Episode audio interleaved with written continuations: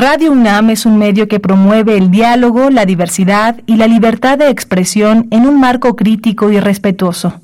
Los comentarios expresados a lo largo de su programación reflejan la opinión de quien los emite, mas no de la radiodifusora. Radio UNAM presenta Prisma RU. Una mirada universitaria sobre los acontecimientos actuales.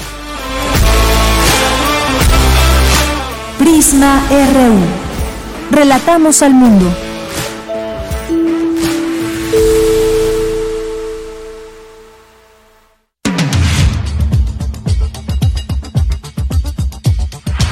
buenas tardes. Muchas gracias por estar ya aquí presentes a través de las ondas gercianas de Radio UNAM en el 96.1 de FM.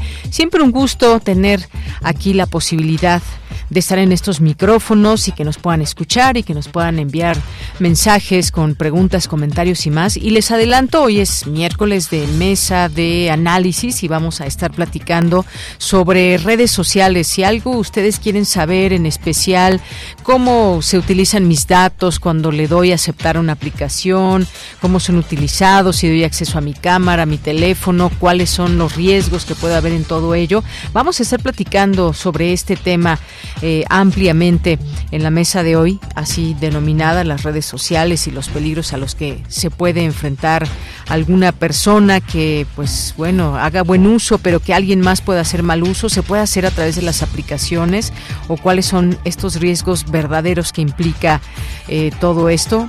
Y bueno, como subtema, digamos, estará el uso responsable de redes y manejo de datos personales. Así que nos van a acompañar aquí dos expertos. Iban a ser tres, pero desafortunadamente afortunadamente y le mandamos muchos saludos a nuestro eh, tercer invitado que teníamos, pero pues ya ven, estamos en tiempos en que hay que cuidarse y eh, el COVID ha, estado presente en las últimas semanas. Ya hablaremos de esto el día de mañana, pero por lo pronto hoy nos acompañarán Luis Ángel Hurtado Razo y eh, Javier Rosas Hernández, ambos expertos en todos estos temas que puedan dar respuesta a sus posibles preguntas. Y en nuestra segunda hora vamos a platicar sobre un tema que nos parece muy importante. La frontera entre Estados Unidos y México es la ruta migratoria terrestre más peligrosa del mundo por la cantidad de migrantes fallecidos o desaparecidos a lo largo de ella. Esto lo señaló la Organización Internacional para las Migraciones, agencia del Sistema de las Naciones Unidas. Y vamos a platicar de esto con el doctor Tonatiu Guillén, quien es investigador del Colegio de la Frontera Norte y excomisionado del Instituto Nacional de Migración. Hoy es miércoles, tendremos secciones. Eh, sustenta y dulce mm, y ciencia real. Vamos a tener aquí estas, estas secciones, además de la información cotidiana de los temas universitarios de México y del mundo y de cultura. Así que no se pierdan esta eh, esta oportunidad de estar aquí con nosotros en este día miércoles 13 de septiembre y nos acercamos a las fiestas patrias. ¿Qué van a hacer? Cuéntenos. ¿Van a ir a alguna, alguna verbena popular? ¿Se van a quedar en casa? ¿Qué van a comer? Si quieren, mándenos una receta. En fin, bueno, es parte de lo que tendremos hoy en el programa. Yo soy de Yanira Morán y en nombre de todo el equipo le damos la bienvenida a este espacio y desde aquí relatamos al mundo. Relatamos al mundo. Relatamos al mundo.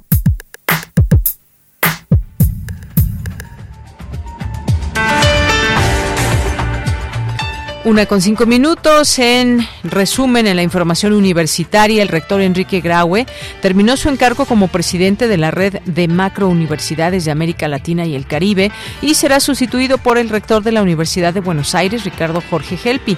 Recordó que son 20 años en los que las universidades de la región han trabajado de forma conjunta y acumulado experiencias que han impactado positivamente a millones de estudiantes y cientos de miles de docentes. Le preguntaría al Pleno si estamos de acuerdo en que el rector Ricardo Gelpi sea el nuevo presidente de la red de Por unanimidad, Ricardo, muchas felicidades como presidente de la red. Para la Universidad Nacional es un gusto secundario. La Universidad de Buenos Aires, con toda su potencia, recibiendo la red de macrouniversidades y en la persona de Ricardo Gelpi, para mí, querido Ricardo, ha sido un verdadero privilegio representar en mi calidad de rector de la, Universidad Autónoma Nacional de México en esta gran vez. presidir su asamblea y elaborar con todos ustedes los aquí presentes. En más información, presentan la programación del segundo Festival Cultura UNAM que se realizará del 30 de septiembre al 22 de octubre y contará con más de 100 actividades. Preside el rector Enrique Graue la ceremonia de premiación de la onceava edición del programa para el fomento al patentamiento y la innovación. El fortalecimiento de la comunidad universitaria y defensa de la autonomía son el eje de la propuesta de Ambrosio Velasco, exdirector de la Facultad de Filosofía y Letras, para ocupar la rectoría de la UNAM.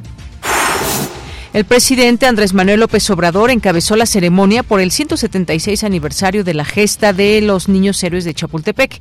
El secretario de Defensa, Luis Crescencio Sandoval, señaló que el sacrificio de los niños héroes le dio identidad y, la y unidad al pueblo mexicano, lo que ha permitido salir adelante de los muchos retos que ha enfrentado a lo largo de su historia.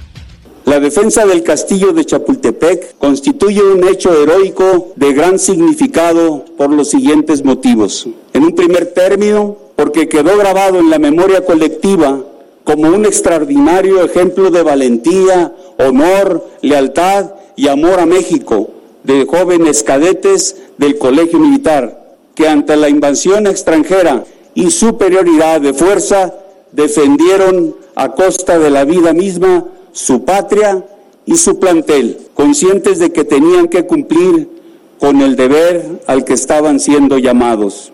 Y en segundo lugar, porque esta proeza dejó como aprendizaje para la juventud mexicana de toda época que a base de pundonor se puede enfrentar adversidades de cualquier naturaleza y para la sociedad la importancia de fomentar la identidad nacional que nos caracteriza pero sobre todo la capacidad que tenemos como mexicanos para generar una voluntad nacional colectiva que nos ha permitido engrandecer a México. Además, el presidente Andrés Manuel López Obrador sostuvo que la Fiscalía General de la República atrajo el caso del asesinato de Fernando García, delegado en Guerrero de este organismo, y que en unos días informará sobre el hecho. Precisó que los encargados de seguridad tienen protección y son los únicos que tienen escoltas. En la información internacional, Emma Coronel, esposa de Joaquín El Chapo Guzmán, líder del cártel de Sinaloa, quedó en libertad condicionada este miércoles, según informaron, según información del Buró Federal de Prisiones y diversos medios internacionales. La flota del Pacífico rusa hará demostración militar a Kim Jong-un este miércoles. Los jefes de Estado de Rusia y Corea del Norte mantuvieron conversaciones en el cosmódromo de Vostochny, donde Kim llegó en su tren blindado. Hoy en la UNAM, ¿qué hacer? ¿Qué escuchar? ¿Y a dónde ir?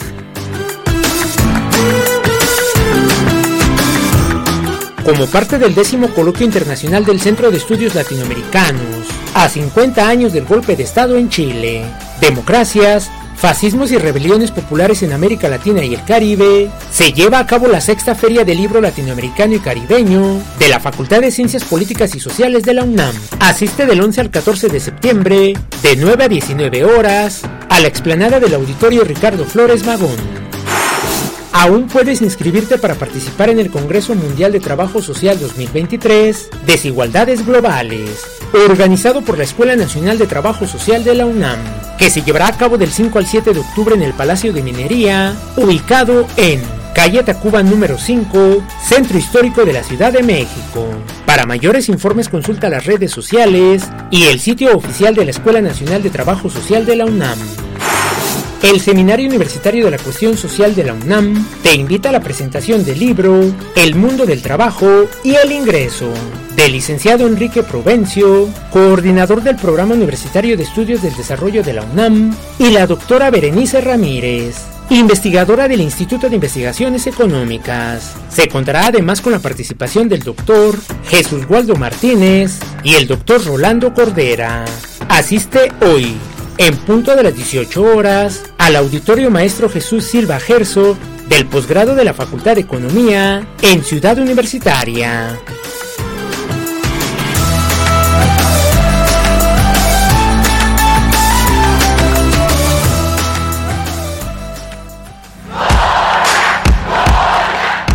Campus RU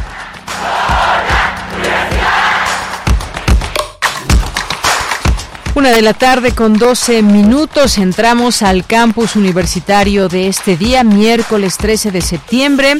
Iniciamos con mi compañera Virginia Sánchez. Se lleva a cabo la ceremonia de premiación de la onceava edición del programa para el fomento al patentamiento y la innovación. ¿Qué tal Vicky? Cuéntanos, muy buenas tardes.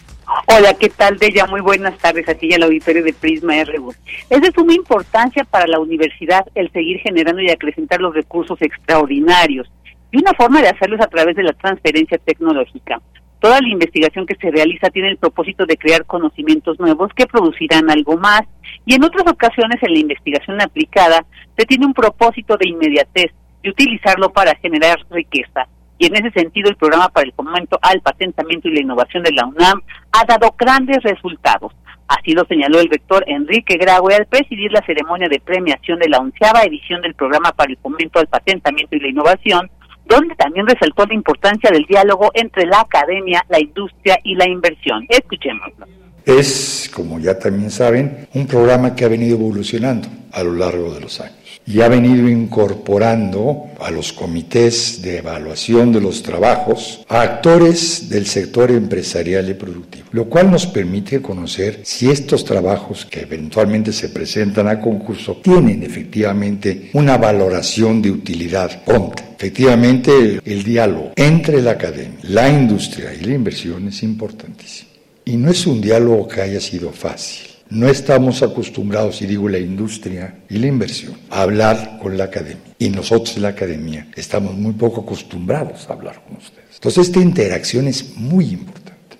Por su parte, Jorge Vázquez Bravo, coordinador de vinculación y transferencia tecnológica de la UNAM, señaló que las patentes representan un importante vínculo entre la investigación y su aplicación industrial, por lo que se convierten en una vía a través de la cual los conocimientos científicos pueden confluir con las necesidades productivas y la de los grandes problemas del país.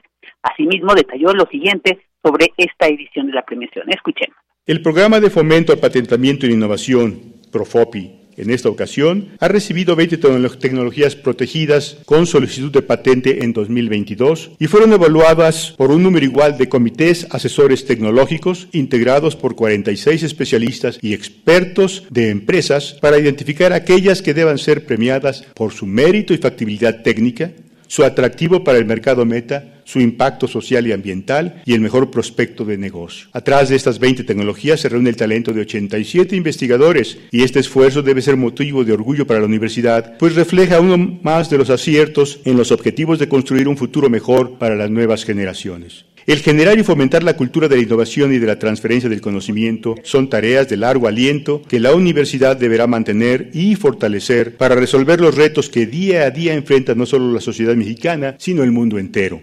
Y bueno, pues en esta edición los desarrollos tecnológicos ganadores fueron primer lugar para el proyecto Caracterización Molecular y Estructural del Cemento Radicular encabezado por Higinio Alzate de la Facultad de Odontología. El segundo lugar para el proyecto Silicatos de Litio con alta capacidad de captura de CO2 su regeneración y su proceso de fabricación, dirigido por Rosa María Ramírez Zamora del Instituto también de Ingeniería, y el tercer lugar para el método de evaluación de biodegradabilidad, ecotoxicidad, e, ecotoxicidad y desintegración de polímeros compostable, encabezado por la doctora María Nestalí Rojas Valencia del Instituto de Ingeniería de la UNAM. De ella, esta es la información. Vicky, muchas gracias y buenas tardes. Buenas tardes. Bien, vamos ahora a continuar con Cindy Pérez Ramírez. Presentan la programación del segundo Festival Cultura UNAM. Cuéntanos, Cindy, buenas tardes. Deyanira, es un gusto saludarte. Muy buenas tardes. En la segunda edición del Festival Cultura UNAM, los amantes de la cultura tendrán acceso a más de 100 actividades que abarcan todas las disciplinas artísticas.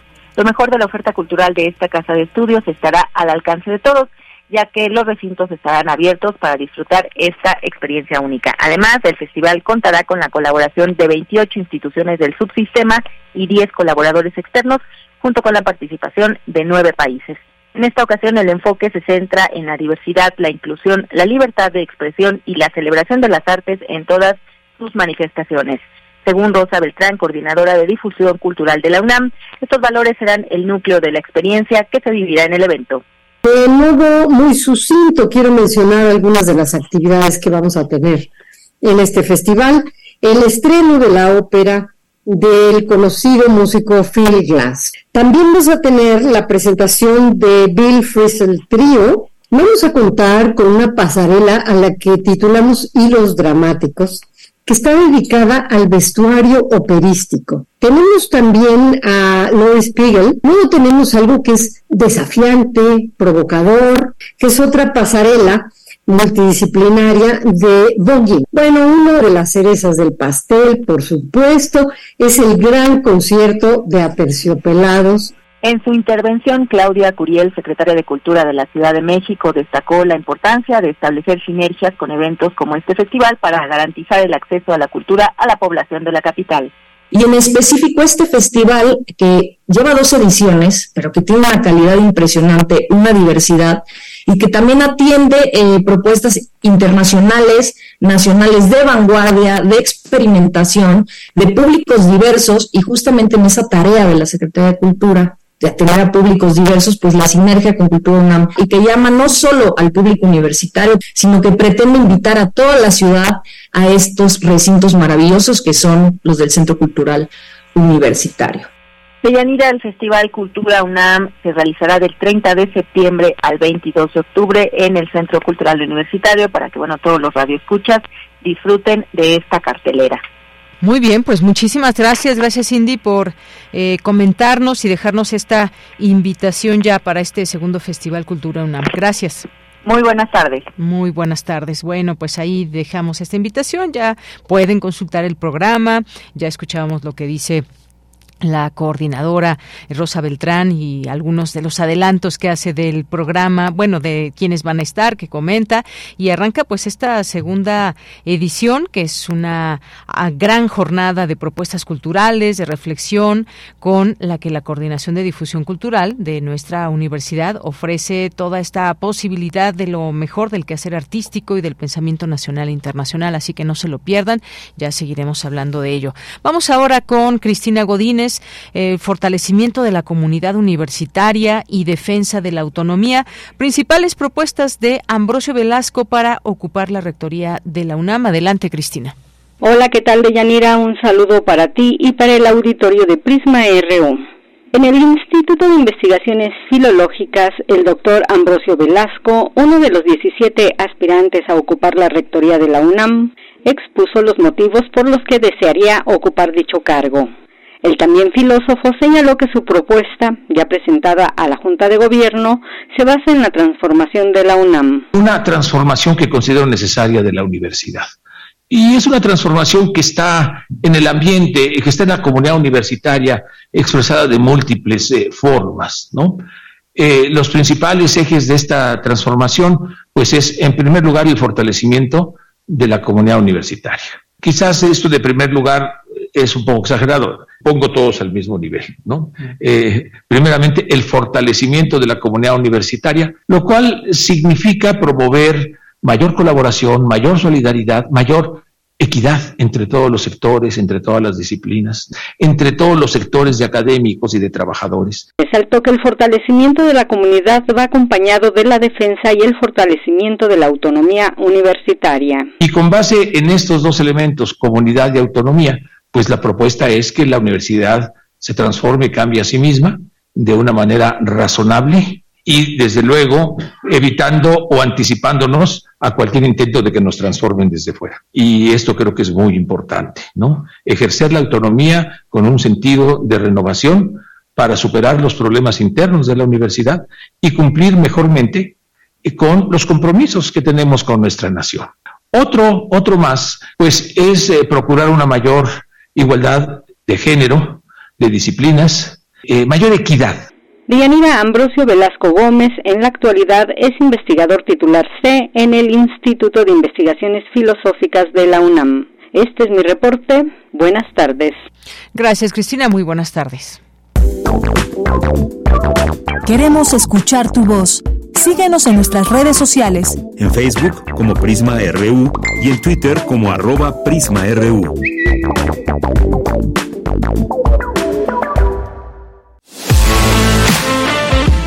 Nacional RU.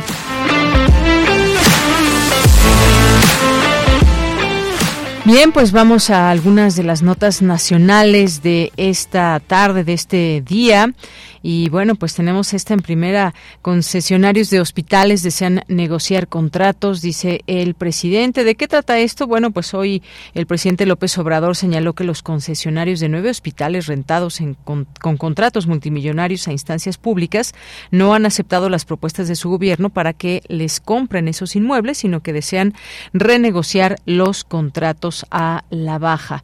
Refirió que el contrato por varios años para la renta de esos hospitales para los institutos eh, mexicanos del Seguro Social y de Seguridad y Servicios Sociales de los Trabajadores del Estado, tanto IMSS como ISTE, tienen un costo anual de 5.651 millones y por todo el tiempo de la concesión la cifra supera los 93 mil millones de pesos. Frente a esto, detalló que su administración mandó hacer un avalúo para ofrecer un monto justo a los concesionarios, el cual arrojó que el precio por los nueve hospitales, incluidos equipos, es de 5.242 millones de pesos. También indicó el presidente que si los contratos quedaran como hoy están, se tendría que pagar una suma mayor a 93 mil millones de pesos por cumplir los años que restan. Y bueno, pues ahí ya saben también comentarios al margen que ha hecho respecto a todo este tema. Y como lo informó, lo había informado en julio pasado el titular del Ejecutivo Federal, el presidente recordó que se hizo una propuesta de compra definitiva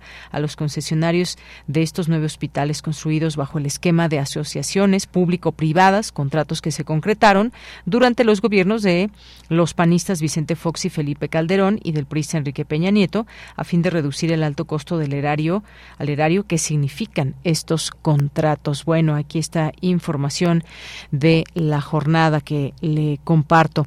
Y también en otros en otros temas ya lo comentábamos desde el día de ayer, Emma Coronel, esposa del Chapo Guzmán, es liberada de prisión.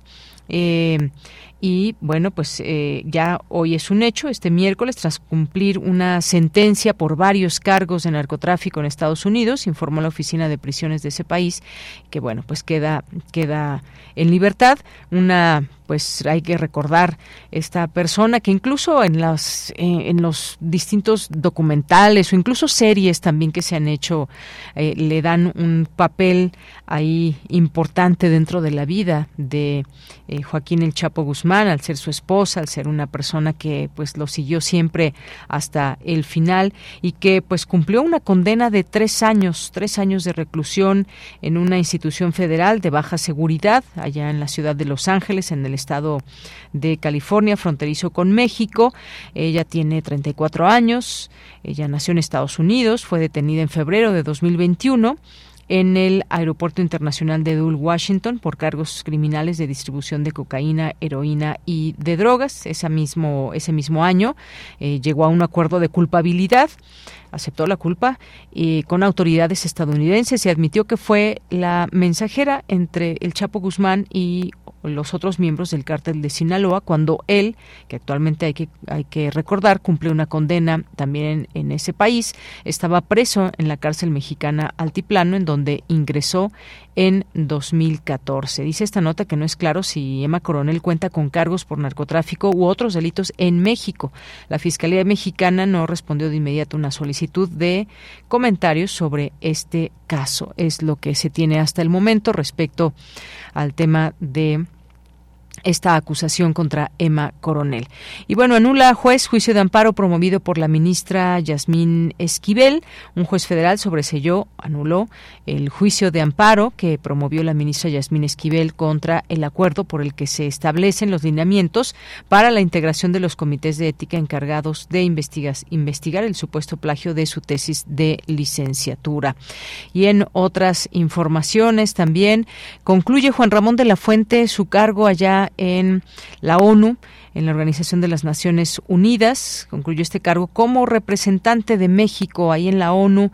Es lo que se dio a conocer hoy por parte de la Secretaría de Relaciones Exteriores. El exrector de la UNAM señaló que los cuatro años y medio que representó a México entre las Naciones Unidas estuvieron marcados por la pandemia de COVID-19 y la guerra en Ucrania. Esta última dijo probablemente sería la mayor crisis en el contexto de la paz y seguridad internacional desde la Segunda Guerra Mundial. Y bueno, en otra información también no hay ni habrá ruptura en el movimiento de transformación, dice el presidente. Y esto porque hay una una serie de situaciones ahí muy importantes en torno a lo que pues está pasando en el ámbito específicamente político, pero dentro de este eh, movimiento que hay en Morena, luego de conocerse los resultados de las encuestas que favorecieron a Claudia Sheinbaum y que ella está pues llevando a cabo, llevará a cabo esta labor dentro de dentro de la organización y dentro de este movimiento de regeneración nacional que es Morena y que ya incluso pues nombrado a quienes estarán cercana a ella en este trayecto que implicará que posteriormente se convierta y sea la candidata de Morena a la presidencia de la República. Aseguró hoy el presidente que no hay ni habrá una ruptura ni fractura en, en el movimiento de transformación ante la determinación del ex canciller Marcelo Ebrard de impugnar los resultados de la elección del coordinador. Reiteró que pues es su amigo, lo estima, algo que ha estado repitiendo también en otros momentos. Agregó que ya terminó, ya entregó la dirección del movimiento a Claudia Sheinbaum y bueno, pues ahí ha dedicado estos tiempos ahí en la mañanera ante preguntas que siguen también surgiendo en torno a este a este tema. Y en tanto, pues bueno, por un por unidad Sheinbaum se reúne eh, con diputados federales de Morena, del Partido Verde Ecologista y del Partido del Trabajo. Esta información también importante. La virtual, pues, la virtual candidata presidencial de Morena acudió esta tarde a la Cámara de Diputados para reunirse con legisladores de las bancadas de estos partidos. Y bueno, pues la ex jefa de gobierno eh, se hizo acompañar por el petista que tiene licencia, Gerardo Fernández Noroña, y fue recibida por el coordinador de Morena, Ignacio Mier, y la vicecoordinadora Aleida Alaves. Shane Bampardo comentó que el motivo de su, de su visita es dialogar con los legisladores sobre la unidad en el partido. Bueno, pues ahí parte de esta información también que va surgiendo en este sentido.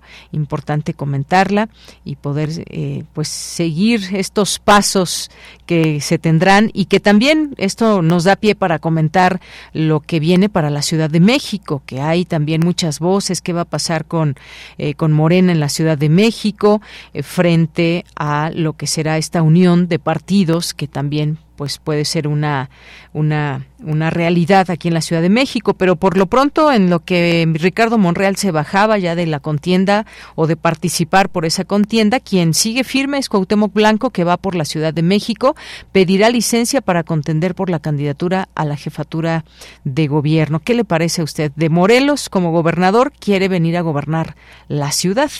Ahí esperamos como siempre sus comentarios para seguir también abriendo esta posibilidad de comentar lo que hay en la parte política. Una con 30 minutos, continuamos. Prisma RU. Relatamos al mundo. El ascenso del Pacífico. Raúl Zurita.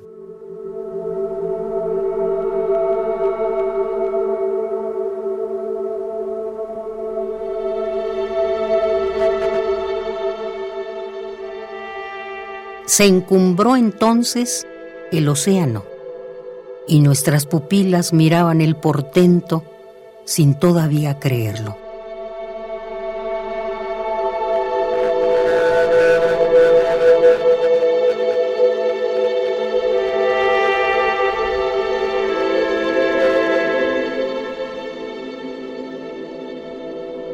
Escuchamos de nuevo las rompientes las infinidades de islas subiendo igual que estrellas sobre el cielo.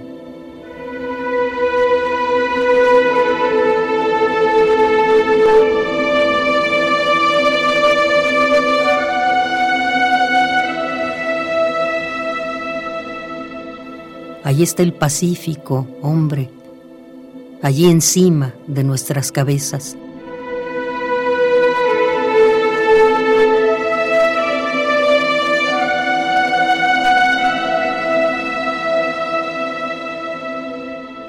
Y no lo crees. y tus ojos lloran.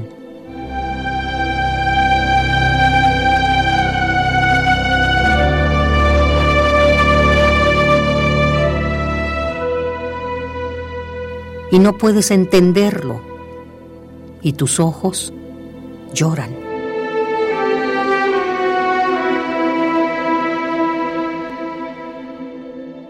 Todos los que amamos son el mar.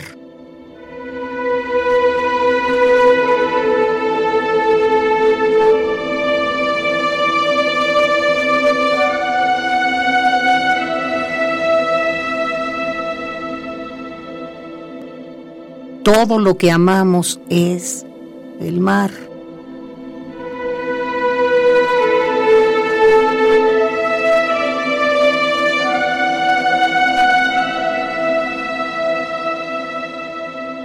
América es un mar con otro nombre.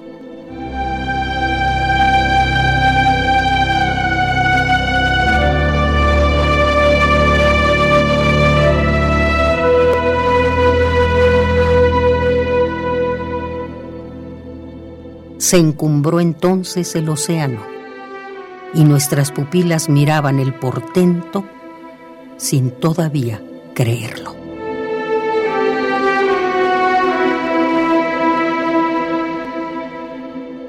El ascenso del Pacífico. Raúl Zurita.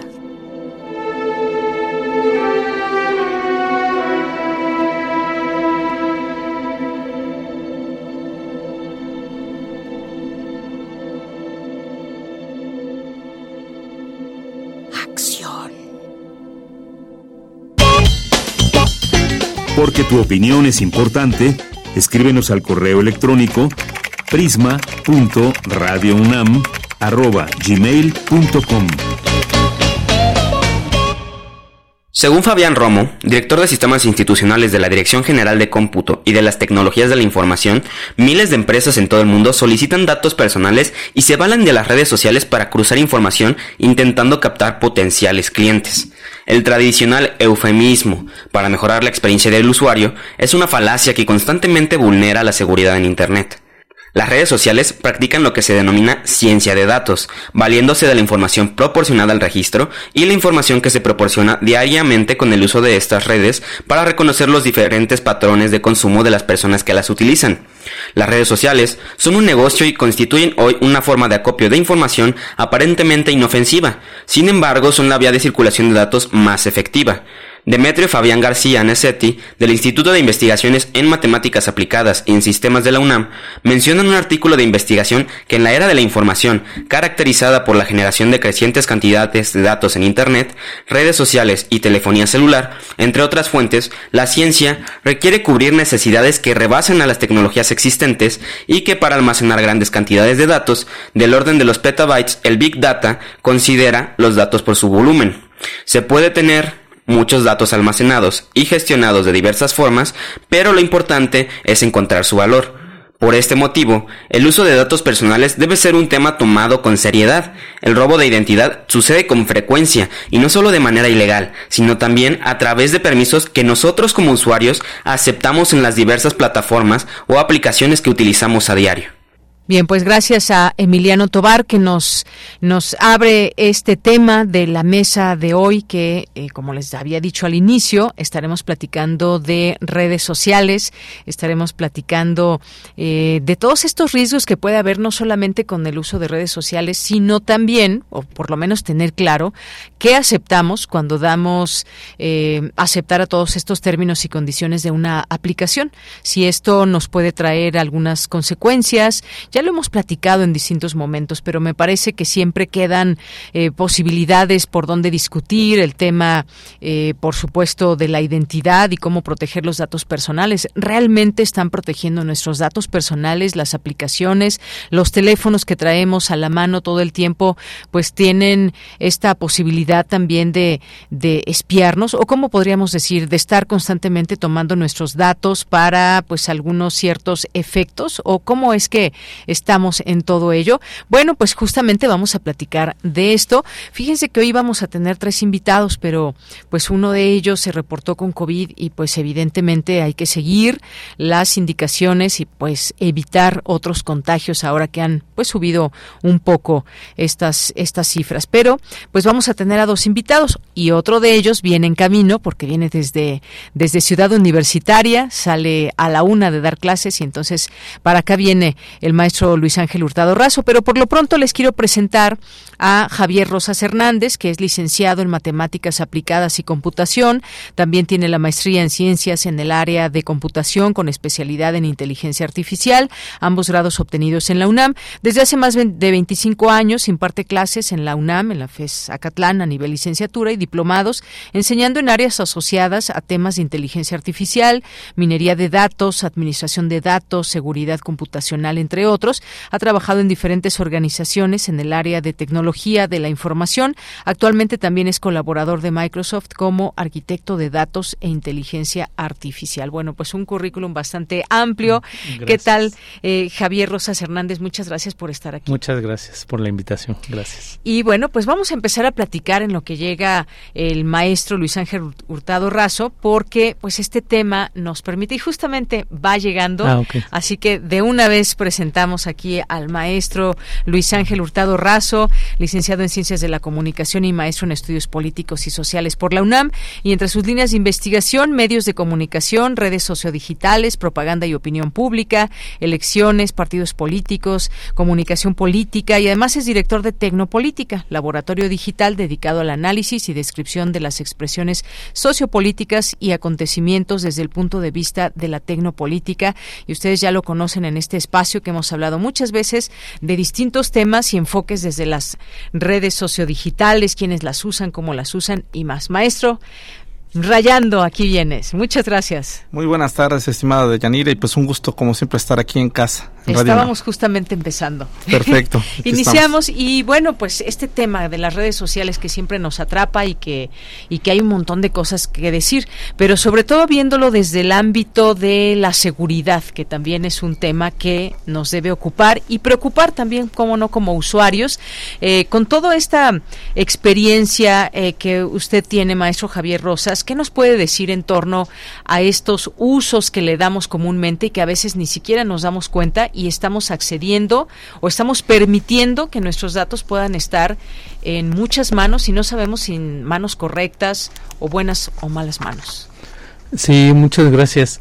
Bueno, efectivamente, número uno es en cuanto accedemos a compartir nuestros datos, definitivamente hay un en las empresas ¿no? y en la legislación se está regulando pues para la protección de, de los datos y demás. Sin embargo, eh, pues es una paradoja porque por un lado queremos que se protejan los datos, pero por otro lado nosotros también a veces somos inconscientes, no leemos las políticas de privacidad y aun cuando las leamos, pues muchas veces si yo quiero utilizar una aplicación no tengo otra opción más que decir, pues tengo que aceptar lo que me dicen las empresas acerca de eh, cómo van a proteger mis datos. Entonces, por un lado, sí necesitamos esa, esa protección de los datos, confiamos en, en las regulaciones y en las empresas que van a cuidar nuestros datos en primera instancia. Por otro lado, eh, también es cuestión eh, personal. Algunas, em, algunas aplicaciones sí nos permiten restringir ciertos usos de nuestros datos, ¿no? Para algunas cosas, pero las empresas es muy común que utilicen pues nos dicen internamente los datos pues para análisis de, de mercado, para análisis de, de tendencias de, de, de, sus clientes, de sus usuarios en las diferentes redes sociales. Entonces es muy amplio el, el esquema, sí, efectivamente. Así es. Pues este, digamos que puede ser, maestro Luis Ángel Hurtado, un primer riesgo porque son muy largos estos estos términos y condiciones. Yo recuerdo una vez que, y imagínense, además una vez de todas las aplicaciones que he de traer en mi teléfono, solamente una vez me puse a leer y, y, no llegué al final. Era demasiado largo. Y si me preguntan ahora mismo qué es lo que decía, no lo recuerdo. Y entonces por la rapidez de nuestra vida cotidiana, queremos WhatsApp, queremos eh, Facebook, Twitter o cualquiera que se nos ocurra de las aplicaciones que se tienen, muchas y ahora tan tan variado esta esta posibilidad que pues no, no le damos solamente clic para aceptar y ya. ¿Esto a qué nos lleva como usuarios? Pues bueno, eso tiene que ver justamente con una cuestión que es la educación para el uso de medios. Esa es una eh, gran deuda que tiene pues el Estado, desde mi punto de vista, porque es el responsable de la educación, por lo menos en nuestro país. Y la educación para los medios no ha sido un tema pues coyuntural o un tema de prioridad.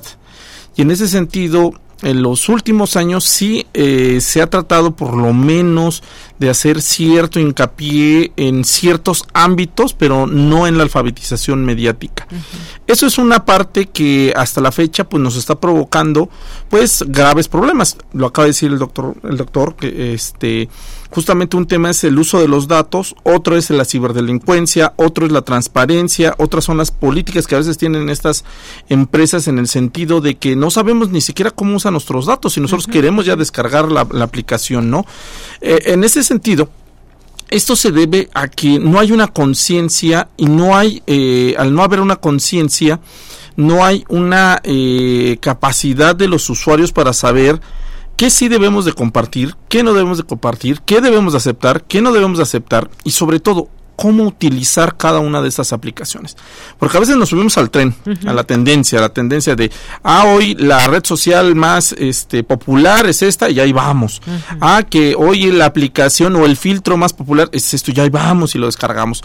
Y muchas veces hay que decirlo así, muchas de estas empresas eh, eluden justamente, o más bien eh, eh, no pueden ser legisladas dentro de la, la legislación de nuestro país, porque muchas veces sucede, no está ni siquiera en México está en otro país. Y no solamente sucede, porque pasa muchas veces, que luego los datos ni siquiera están en el país donde la empresa, digamos, reside, que es el caso de Meta, que es el caso de Twitter, bueno, ahora X, este, como es el caso de TikTok, o sea, muchas veces, y eso es un grave problema, porque nosotros legislamos y decimos, bueno, la protección de datos personales, el tema de transparencia, el tema de ciberdelincuencia, el tema de desinformación, pero ¿qué creen?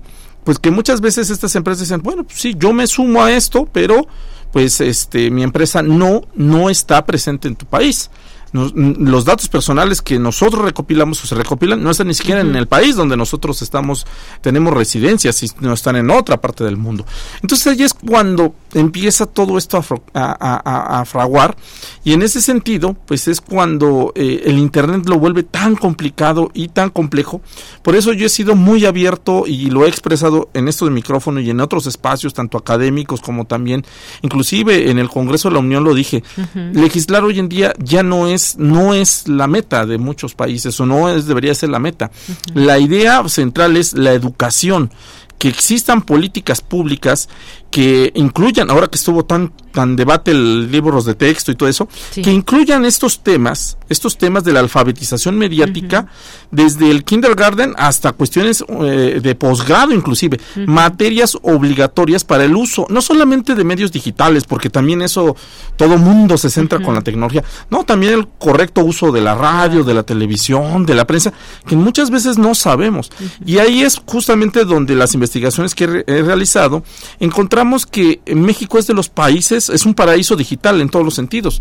Es de los países en el mundo que más consume Internet. Y todo lo que conlleva precisamente Internet. ¿Por qué? Porque hace 10 años el medio de comunicación que más utilizamos era la televisión. Dejamos la televisión y ahora pasamos todo el tiempo en Internet. Y no hay, vuelvo a lo mismo, una educación sana en la cual debería haber un equilibrio. En el sentido de decir, bueno, paso una hora en Internet, paso, consumo una hora de televisión, de radio, leo prensa, inclusive voy a libros, eh, libros, revistas arbitrarias y genero un criterio informativo. Y en ese sentido, pues eso no existe. ¿Pero por qué no existe? Porque no estamos educados para el uso de medios. Claro, pues sí, muy importante todo eso. Yo me sumaría a esas materias obligatorias que desde pequeños, porque están utilizando ya las tabletas, los teléfonos, y con tal de bajarte al juego y demás, ni siquiera, no saben ni siquiera qué son los términos. Y en ese sentido, perdón, vuelvo a interrumpir, en ese sentido, es necesario que desde el kindergarten, o sea, desde el kinder ya se le da a los niños, porque muchas veces los papás piensan que esto es un juguete y con tal de tener un, un ratito de libertad y decir, bueno, déjame tranquilo, toma el celular, ve videos, muchas veces no vemos qué están consumiendo los niños y luego vemos patrones o conductas o retos, eso hay que decirlo así porque muchas veces se dio muchas tendencias donde hay retos virales donde pues el niño agrede o se agrede a sí mismo. Y después decimos o culpamos a los amigos, culpamos a los familiares, pero el responsable estuvo aquí y el responsable más de lo de Internet es la persona que le dio la puerta al consumo de ese contenido. Y que no se sorprendan cuando también de repente tienen que pagar no sé cuántos miles de pesos porque estuvieron ocupando sus datos. Y bueno, pues gracias, gracias maestro. Eh, maestro Javier eh, Rosas, eh, le preguntaría, hay, digamos, hay quien apuesta a que protejamos siempre nuestros datos y toda, y por la importancia que esto, esto tiene, pero realmente eh, si nos vamos con todos los datos que tenemos, pues hay quien simplemente baja las aplicaciones y ya. Yo nada más quiero comentar, por ejemplo, que le damos permiso a estas aplicaciones móviles cuando nos dicen acceso al teléfono, significa que se autoriza a esa aplicación a leer el estado de teléfono, saber el número, conocer el estado de la red móvil, hacer llamadas, conocer el histórico de las mismas, añadir mensajes de voz. Sigue todo esto.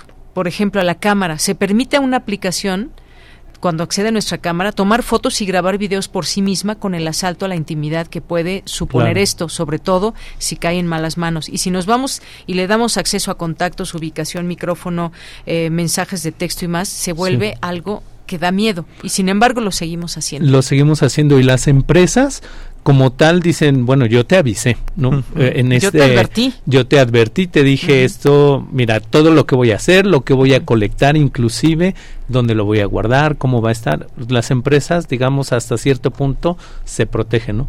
Y coincido completamente con el doctor. La, eh, la educación es lo más importante, ¿no? Hacia los usuarios las eh, al final en mi teléfono yo también puedo configurar no y decir no quiero que se habilite la cámara. Inclusive podemos llegar al nivel de decir esta aplicación sí esta aplicación no se habilita la cámara no puedo enviar mensajes de voz etcétera. Pero si nos vamos al caso de como decíamos de los de los niños que le prestas el celular y le dejas que pues que juegue, ¿no? Pero pues los niños empiezan a picar en el celular. Y ya de repente no sabemos, pero con cinco clics ya compartieron nuestros datos o ya pues quieren habilitar otra parte del juego donde les dice para jugar más intensamente necesitas habilitar tu cámara. ¿Quieres habilitarla? Y el niño pues obviamente no está pensando en qué voy a compartir, está pensando más bien en yo ya quiero jugar ahorita con mis compañeros a través de la cámara, entonces inmediatamente le dice que sí, ¿no? Eh, eso por un lado. Por otro, obviamente hay una parte de la población que a lo mejor tiene más cultura tecnológica, ¿no? Le gusta, ¿no? Todos los gadgets, información, lee, ¿no? Pero la mayoría de la población, digamos, pues está, eh, eh, digamos que analfabeta tecnológicamente, ¿no? Entonces, pues usamos las cosas más básicas, ¿no? Y si a eso le sumamos el de quiero utilizar la aplicación del día, o sea, si no acepto los términos de TikTok, ¿no? De Instagram, ¿no? Entonces, pues no estoy al día con, con mis compañeros, con mis amigos que ahí me comparten fotos, imágenes, ¿no? Entonces, es, creo que es eh, mutuo, tanto las empresas por un lado, como los usuarios también debemos de estar más conscientes para prepararnos para eso. Claro, yo les yo les confieso algo, yo creo que es muy difícil defendernos de cierto en cierto sentido. Claro que estamos obligados a leer los términos y condiciones y demás o a configurar. Si hablamos de porcentajes, sabemos que bueno, ya y sobre todo usted maestro Luis Ángel Hurtado tiene estos números de quienes utilizan y cómo utilizamos las redes sociales. Segmentos de edad quienes utilizan Facebook WhatsApp eh, eh, Twitter eh, Instagram TikTok que son entre las más comunes. Pero yo en realidad sí creo que toda esta, digamos, educación que tenemos que tener nos va a tomar bastante tiempo, porque, insisto, vivimos como en el día a día y no queremos ni leer los términos ni condiciones, ni estar configurando y, entonces, ¿ante qué estamos? Yo creo que hasta es como a propósito de las propias empresas tener estos, estos términos y condiciones tan kilométricos que no vamos a acabar de leer. ¿Habrá esa posibilidad de que en una cuartilla podamos leer todo? Digo, no sé, tal vez con el tiempo vayamos con todo esto. ¿Y cuál es la importancia hoy en día de cuidar nuestros datos personales? Eh, acabas de tocar dos puntos importantísimos, estimada de Yanira, y yo estoy totalmente de acuerdo con el maestro Javier Rosas. Primer punto, ¿por qué las empresas hacen estos eh, eh, declaratorias de usos tan grandes? Pues porque lo acaba de decir muy bien el, el maestro Rosas porque de una u otra forma, entre más largo, la gente menos lo lee. O sea, psicológicamente lo diseñan de esa forma. Eh, en ese sentido, eh, ellos dicen, yo te advertí que iba a recopilar tus datos, yo te dije que iba a utilizar tu cámara, yo tu micrófono, bueno, si querías utilizar esta aplicación. Y en ese sentido se lavan las manos. Y luego tocas otro punto que es muy importante, que tiene que ver con el derecho a las audiencias. Hoy en día se ha hablado mucho del derecho a las audiencias este, en radio, en televisión, pero ¿por qué no hablar? Y yo, yo de hecho ah, eh, actualmente eh, funjo como eh, ombudsman de un medio digital, ¿por qué no hablar del derecho a las audiencias digitales? En la cual nosotros también tenemos que exigirle a las empresas, decir, oye, oye, oye, 150 cuartillas, que es la declaratoria de, Facebook para abrir una cuenta, ¿por qué no lo resumes? Inclusive hasta con una infografía o una serie de infografías. Tú tienes la capacidad y puedes contratar a los especialistas en pedagogía, en comunicación e inclusive cuestiones interactivas para que a lo mejor le tome un minuto a la persona, un minuto antes de abrir la cuenta, pues de saber cuáles son los términos de uso. Y en ese sentido, ese es otro de los problemas. Pero ¿por qué pasa eso? Pues porque los usuarios no han sido conscientes, no son conscientes pues de sus derechos, de sus obligaciones. Y esto vuelvo a lo mismo, tiene que ver con la alfabetización mediática en todos los sentidos. Entonces, ya estoy tocando no solamente la alfabetización mediática, sino también eh, eh, eh, elementos que tienen que ver derecho a la información, derecho a, la libertad de expresión, pero también el derecho a las audiencias. Hoy en día yo he escrito y a veces me toman a loco. usuarios digitales. Exactamente, exactamente. Yo a veces me han tirado a loco, este, porque yo les digo, pues debe de haber derechos digitales también en ese sentido, debe de haber y debe de haber alguien que los proteja en todos los sentidos. Porque estamos alimentando esas redes. Exactamente, y ellos viven de nuestros de nuestros datos. Entonces, si viven de nuestros datos, ¿por qué no tiene que haber alguien de la sociedad, a alguien de la sociedad que le diga a esta empresa, eh, oye, estás violentando los derechos de estas personas y por lo tanto al violentar los derechos de estas personas, pues vamos a ver la forma en la cual pues hacerlo público para que se te hagas eh, merecedor, digamos, a una penalización, a lo mejor no económica, pero sí por lo menos pública, que la gente diga, esta persona, esta empresa te está violentando tus derechos. Y en ese sentido, yo he sido también, ahora soy promotor, ahora en los últimos años después de COVID, me he asumido pues como defensor de las audiencias digitales. Es necesario hacer, ya no solamente pensar en el derecho a las audiencias eh, tradicionales, la prensa, la radio, la televisión, sino también ahora cómo es Internet, porque ahora todos estos medios que acabo de decir también habitan en Internet. Vemos televisión, vemos, escuchamos radio, vemos prensa, o sea, todos esos medios ahora ya están en Internet. Entonces, bajo esa lógica, pues, ¿por qué no pensar? ¿por qué no reflexionar y buscar que también estas empresas designen a un defensor de las audiencias digitales? Muy bien. Bueno, pues sí, sí, adelante, maestro. Eh, sí, es un complemento. También las empresas, o sea, deben de poner de su parte, ¿no? O sea, seguir regulando para mitigar esos riesgos. O sea, si al final yo sé que la mayoría de mis usuarios, pues no le o no tiene conciencia de lo que me está compartiendo, pues también evolucionar para decir, ok, yo te dije que iba a usar todo esto, pero después de un tiempo, pues a lo mejor te, te doy la opción para que tú vuelvas a decidir si ya no quieres, para que yo te diga que es, dónde están tus datos, para qué los he usado, los borres inclusive, ¿no? Pero que verdaderamente nos nos aseguremos que los borres, porque los datos al final son, nosotros decimos son mis datos, pero cuando yo ya los cedí, a través de esta aplicación a la empresa, la empresa dice ahora son mis, datos, mis datos generales, ¿no? Y si no, no nada más es una persona, tú me los entregaste, me los cediste, ¿no? Esos datos, por eso tengo tu correo, tu teléfono, tu dirección, tus contactos, efectivamente, ¿no? ¿Hay alguna forma de que no, de que, digo, finalmente, y hay libros que se han escrito en torno a esta importancia que hay de, de poder cuidar no solo nuestros datos, sino de por qué, por qué tienen que tener nuestros datos verdaderos además, ¿no? Podemos abrir algún perfil con otro nombre y demás, eso también se vale, muchas personas lo hacen, pero muchas veces te piden esa referencia de un correo electrónico. Y tu correo electrónico a su vez está ligado a lo mejor a tu trabajo, a tu nombre, en fin, creo que no hay escapatoria en todo esto. Yo les preguntaría con esto un, un mensaje final de cada uno de ustedes, ¿cuál es lo mínimo que debemos hacer para quienes nos están escuchando en este momento a tomar en cuenta y hacer a partir de hoy para cuidar nuestro pues nuestra información? Eh, bueno, yo yo soy partido. Es que no se puede, aunque no, eh, se, puede. Inclusive si tú creas otra ¿O cuenta, sí? existe algo como la huella digital que tenemos. Que aunque yo, digamos, voy a poner un ejemplo. Yo, Luis Ángel Hurtado, y me voy a crear una cuenta que se llame Juan eh, Fernando Guzmán, ¿no? me, me estoy inventando un nombre. Y yo empiezo a usar esa cuenta. Pero ¿qué crees, estimada Yanira y audiencia? Pues que tenemos el mismo comportamiento digital. ¿Qué quiere decir eso? Hay una huella, hay algo, nuestro estilo de escribir, no, las cosas que nos gustan, los, el- la forma en la cual nosotros pasamos tiempo para ver videos, fotografías, todo eso no cambia. Entonces, aunque nos creamos otra cuenta, pues nuestros siguen siendo nuestros mismos datos. Lo que se debe de hacer aquí es una conciencia ciudadana.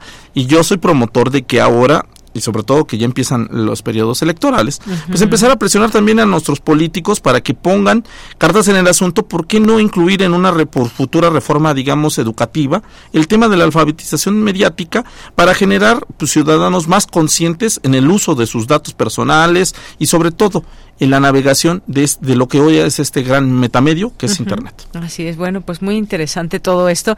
Y yo me pregunto, y eh, un mensaje final, eh, maestro Javier Rosas, también, hay quienes dejan sus redes sociales a una persona. Por ejemplo, el presidente de maneja. México. Yo no veo al presidente de México es tuiteando, facebookeando, no. subiendo. Hay quien le lleva sus redes sociales, ¿no? Sí. Y el comportamiento precisamente pues no va a ser de él, sino va a ser de quien lleva estas redes sociales. Y es una cuenta oficial como muchas otras. Pero ¿cuál es lo mínimo que tenemos que hacer? Y si hay posibilidad desde su punto de vista que logremos escaparnos a entregar nuestros datos a las empresas. Yo creo que escaparnos muy difícil, ¿no? Efectivamente, como dice el maestro, eh, muy difícil escaparnos en cuanto a si es que, pues ahora sí que no quiero compartir mis datos, no uso esa esa aplicación, ¿no? O sea, sí de simple, ¿no? Pero pues hoy estamos conectados, ¿no? E interactuando es prácticamente imposible. Yo lo que sí recomendaría es que se hagan revisiones periódicas, ¿no? o sea, nosotros tratar de fomentar esa conciencia nosotros mismos como usuarios, el de ya bajé una aplicación, bajé un juego, ya no juego, pues lo desinstalo, lo borro.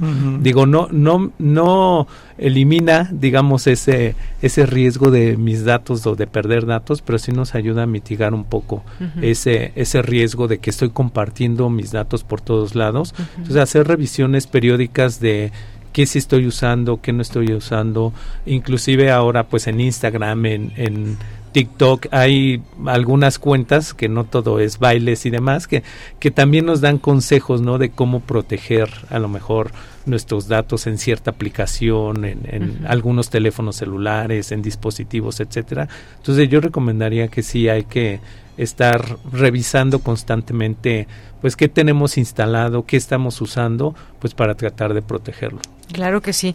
Pues muchas gracias a ambos porque esto es aportar ese grano de arena a todo esto que tenemos y que desde aquí, desde estos espacios importantes, estos espacios públicos, en este caso una estación universitaria, hay tantos eh, jóvenes, tantas jóvenes eh, profesoras, profesores que utilizamos constantemente pues todas estas eh, posibilidades que también nos abre y que nos, nos, nos genera también muchas posibilidades en beneficio. La tecnología también, eh, sabiéndola utilizar, nos trae muchos beneficios, pero en esta ocasión quisimos tomar también esta parte de advertir de los riesgos y de que por favor tomen en cuenta todo ello, ya sea desde esta posibilidad, como decía aquí el maestro Luis Ángel, a nuestros políticos que hagan eso, aunque Sí, ellos también se tienen que educar en todo esto porque por utilizan muchos las redes sociales, luego se arrepienten, ponen un tuit por otro y Y luego lo borran. eh, lo borran y un montón de cosas. Creo que también hay mucha mucho desconocimiento de esto desde ese ámbito, pero nunca es tarde para empezar y hacerlo de manera in- individual es muy importante. Pues muchas gracias, maestro Luis Ángel Hurtado Razo, gracias por estar aquí, maestro Javier Rosas Hernández. muchas gracias por Muchas la gracias. Gracias y gracias a ustedes que nos escuchan aquí a través de esta señal del 96.1 de FM de Radio UNAM. Vamos a hacer un corte, son las 2 de la tarde, regresamos a la segunda hora de Prisma RU. Prisma RU. Relatamos al mundo.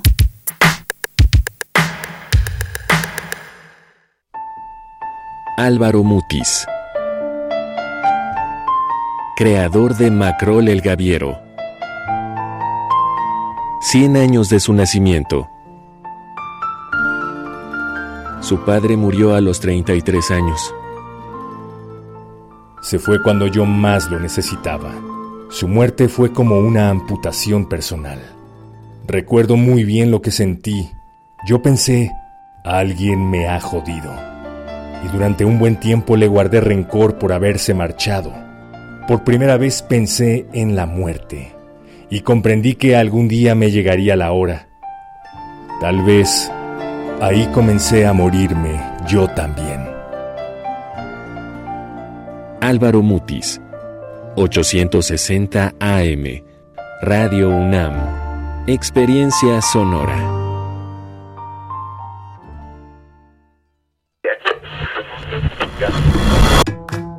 Compartamos el café de la mañana mientras reflexionamos lo que ocurre en el mundo. Noticias, ciencia, arte, gastronomía y mucho más están en Primer Movimiento.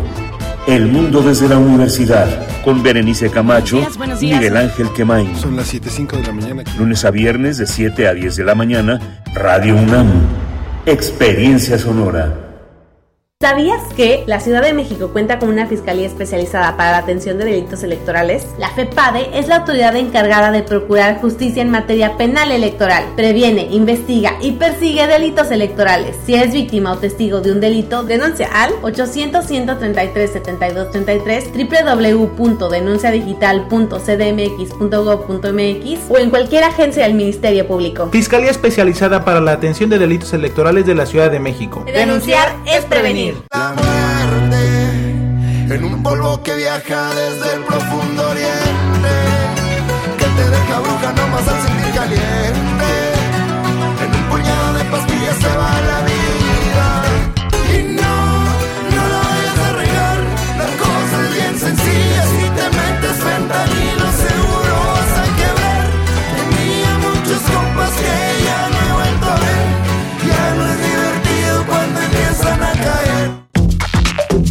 Alrededor de un tema siempre habrá muchas cosas que decir.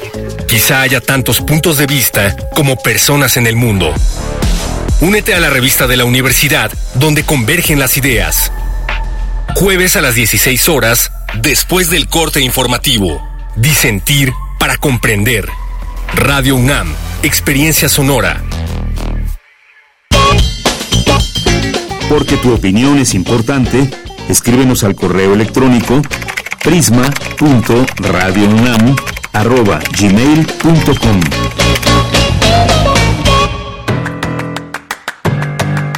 Mañana en la UNAM, ¿qué hacer? ¿Qué escuchar? ¿Y a dónde ir?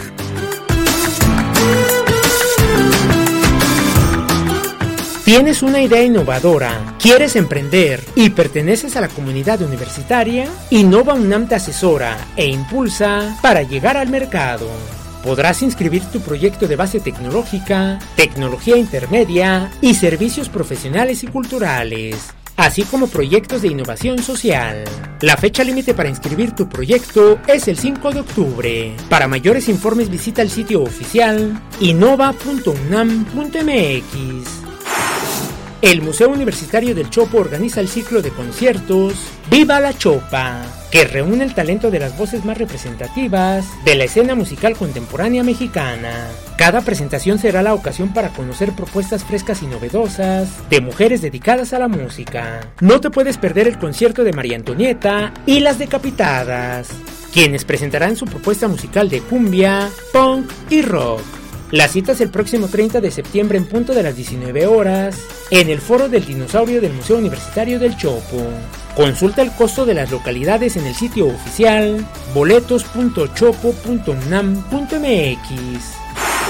La Secretaría de Prevención, Atención y Seguridad Universitaria invita a las entidades y dependencias de la UNAM a participar en el segundo Simulacro Nacional 2023, que se llevará a cabo el próximo 19 de septiembre en punto de las 11 horas. Para Prisma RU, Daniel Olivares Aranda.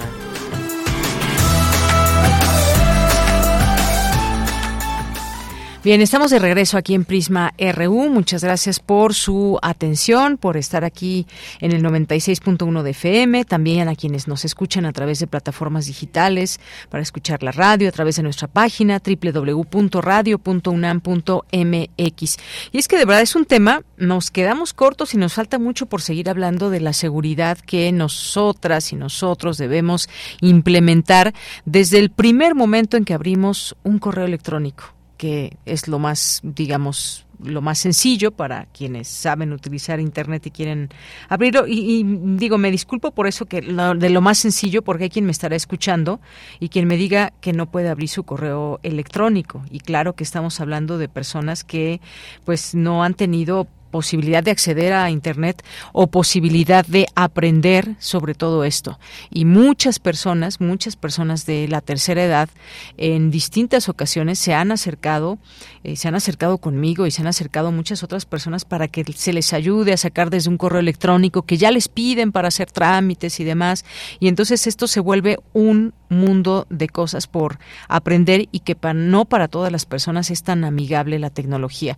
Imagínense que, por ejemplo, hasta usted quiere poner una queja a lo mejor en la Conducef todo, tiene que tener un correo electrónico, le tienen que llegar ahí las notificaciones, tiene que hacer todo este mundo digital al que mucha gente todavía no está subida en ello, por precisamente porque no le es fácil adentrarse a todo este mundo. Pero a quien ya está en este mundo y que pues ahora las nuevas generaciones, como dicen comúnmente y el lugar común ya nacieron con el chip, pues sí, no solamente eso y a veces pues lo ven tan natural y tan normal que no interesa saber qué se está entregando de la información personal o para qué puede ser utilizado. Ahorita estábamos mencionando un poco aquí con los maestros que uno de ellos había pedido su huella digital a Facebook y le mandó prácticamente, digo, quienes recuerdan la sección amarilla, este librotote lleno de muchas hojas y la letra chiquita, pues así, tan solo de una de una red digital de una red sociodigital que es Facebook. Imagínense la huella que estamos dejando. Ahora, ¿qué tienen estos datos o qué, datos tienen estas aplicaciones? ¿A qué se le dio like? ¿A qué no se le dio like? ¿Qué opiné sobre política? Em, ¿Cuál es mi perfil, incluso político, si me inclino más hacia la derecha, hacia la izquierda? Todo esto está ya siendo parte de todas esas informaciones y que van a decir, bueno, imagínense, son millones de personas que las utilizan, pues somos un número más, no es que se interesen en mí, en lo particular y demás. Quizás no, tal vez sí, no lo sabemos, no sabemos dónde está nuestra información. Eso es real y es pues al no saber dónde está nuestra información, podemos catalogarlo como un riesgo. Claro que habrá quien me esté escuchando y diga, pues esa es la forma que tenemos de comunicarnos hoy y esa es la forma de interactuar el día de hoy em, en estos temas, pues ni modo, así es, tengo que aceptarlo para poder tener un Twitter, X, Facebook, Instagram o lo que sea, las aplicaciones, porque solamente estoy mencionando algunas que se me vienen a la mente, pero hay cientos y cientos, por no decir miles, de aplicaciones que hay que están en su teléfono y que si se va dependiendo del teléfono que use a la App Store o a la que utilice, pues ahí se van a dar cuenta que hay muy para un montón de cosas. Y como nos facilitan muchas veces la vida, no nos importa no leer sus condiciones y términos y entonces simplemente les damos a aceptar. Hace un momento comentaba eh, a lo que le damos, lo que pueden acceder estas aplicaciones a nuestro teléfono si le damos a aceptar para que tengan acceso a nuestro teléfono. Eh, mencionaba lo de la cámara, que incluso puede estar tomando fotos o grabar videos por sí misma con eh, pues sin respetar la intimidad que puede suponer esto, sobre todo si cae, pues no sabemos en qué manos nuestra información. Luego está, por ejemplo, el calendario. Hay algunas aplicaciones para funcionar nos piden acceder a nuestro calendario. Permite tanto leer como editar y crear nuevos eventos en el calendario. Mal usado, serviría para obtener datos tanto del usuario del móvil, de sus citas de trabajo o cualquier tipo de citas, como de otros usuarios con los que tengamos un evento o reunión. O sea, imagínense, también estamos poniendo en riesgo a terceros porque así lo dice esta aplicación, ¿no? O así, así accede a nuestros datos. A ver que cuando le damos a aceptar a esta aplicación para que entre a nuestros contactos, ¿qué hace? Bueno, con este permiso, la aplicación solicita poder consultar la lista de contactos, editarla, añadir nuevos y también acceder a la lista de cuentas de servicios cuyo acceso tengamos activado a través del teléfono. No solo accede a nosotros, sino también a datos de nuestros contactos como números y direcciones de correo. Imagínense nada más. Luego, si le damos acceso al micrófono a una aplicación, ¿Qué es lo que le estamos permitiendo a esa aplicación? Al permitir a esa aplicación al micrófono, acceso al micrófono, nos exponemos a que se graben conversaciones telefónicas o incluso actuar de micrófonos espía en cualquier otro momento. Luego están también estos sensores corporales. Estos permisos están ligados al uso de dispositivos como pulseras de actividad. Con ellos se facilitan datos sobre nuestra salud que normalmente pertenecen a nuestra vida privada. No estamos diciéndole a todo el mundo de lo que padecemos o no padecemos, si tenemos alguna enfermedad crónica o no. Estos datos son datos personales que nosotros debemos de tener derecho a que se resguarden. Pero, pues, sin embargo, somos como personas quienes damos acceso a todo esto.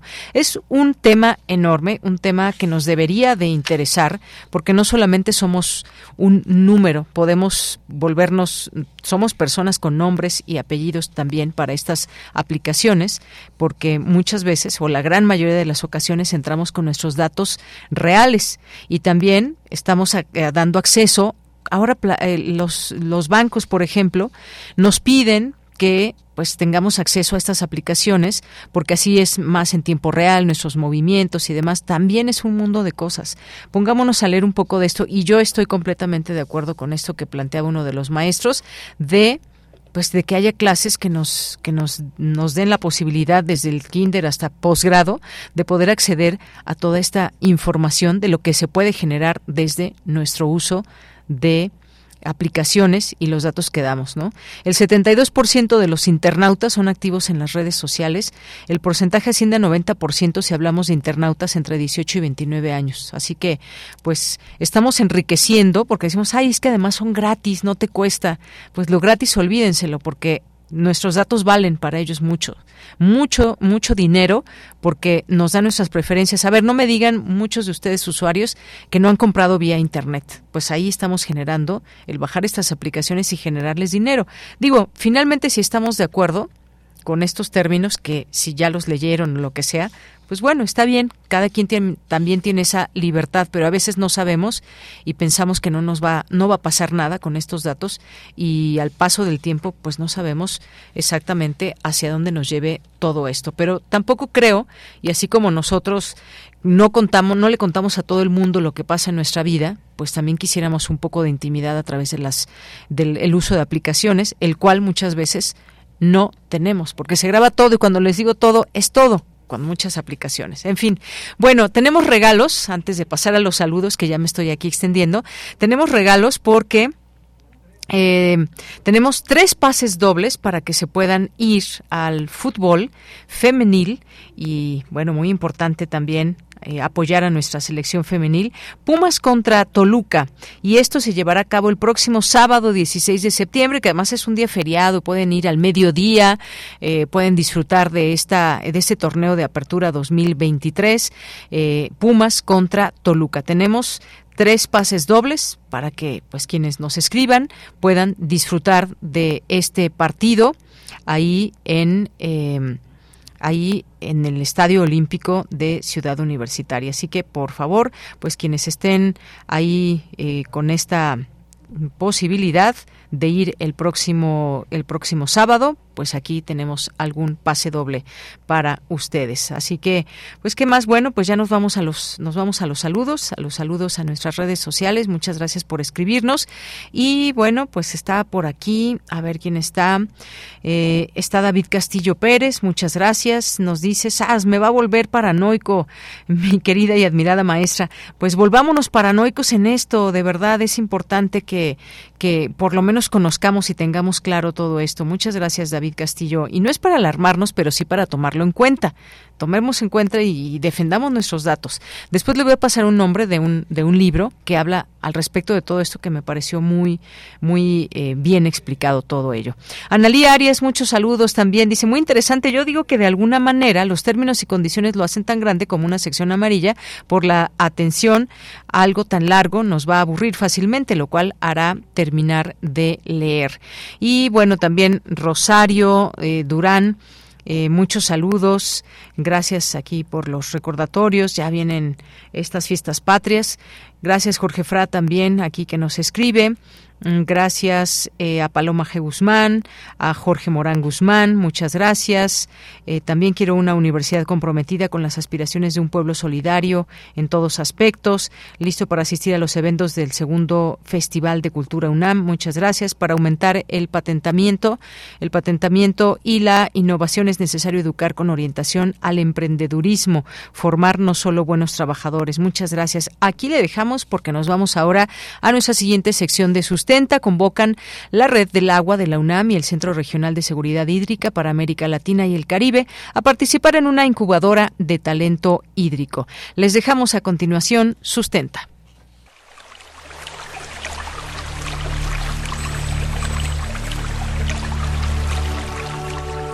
Sustenta, sustenta.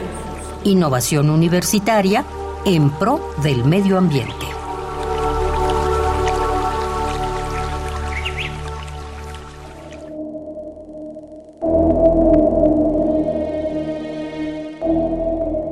La Organización de las Naciones Unidas para la Educación, la Ciencia y la Cultura, UNESCO, asegura que la escasez de agua es un fenómeno natural, pero también un fenómeno inducido por los seres humanos mucha de ella es desperdiciada, contaminada y manejada de manera insostenible. La UNESCO asegura además que cerca de una quinta parte de la población mundial habita en áreas que enfrentan escasez de agua y otra cuarta parte de la población enfrenta recortes en el suministro de agua. Ante esta situación, y con el fin de apoyar el desarrollo de proyectos innovadores generados por estudiantes universitarios y aplicables a la solución de problemas hídricos que enfrenta el país, la UNAM en colaboración con el Centro Regional de Seguridad Hídrica y Grupo Modelo, lanzan la convocatoria para participar en el proyecto InnoDrop, incubadora de talento hídrico. Conversamos con el maestro en tecnología ambiental, Jorge Alberto Arriaga Medina, coordinador ejecutivo de la Red del Agua de la UNAM, quien nos compartió de qué se trata dicha iniciativa.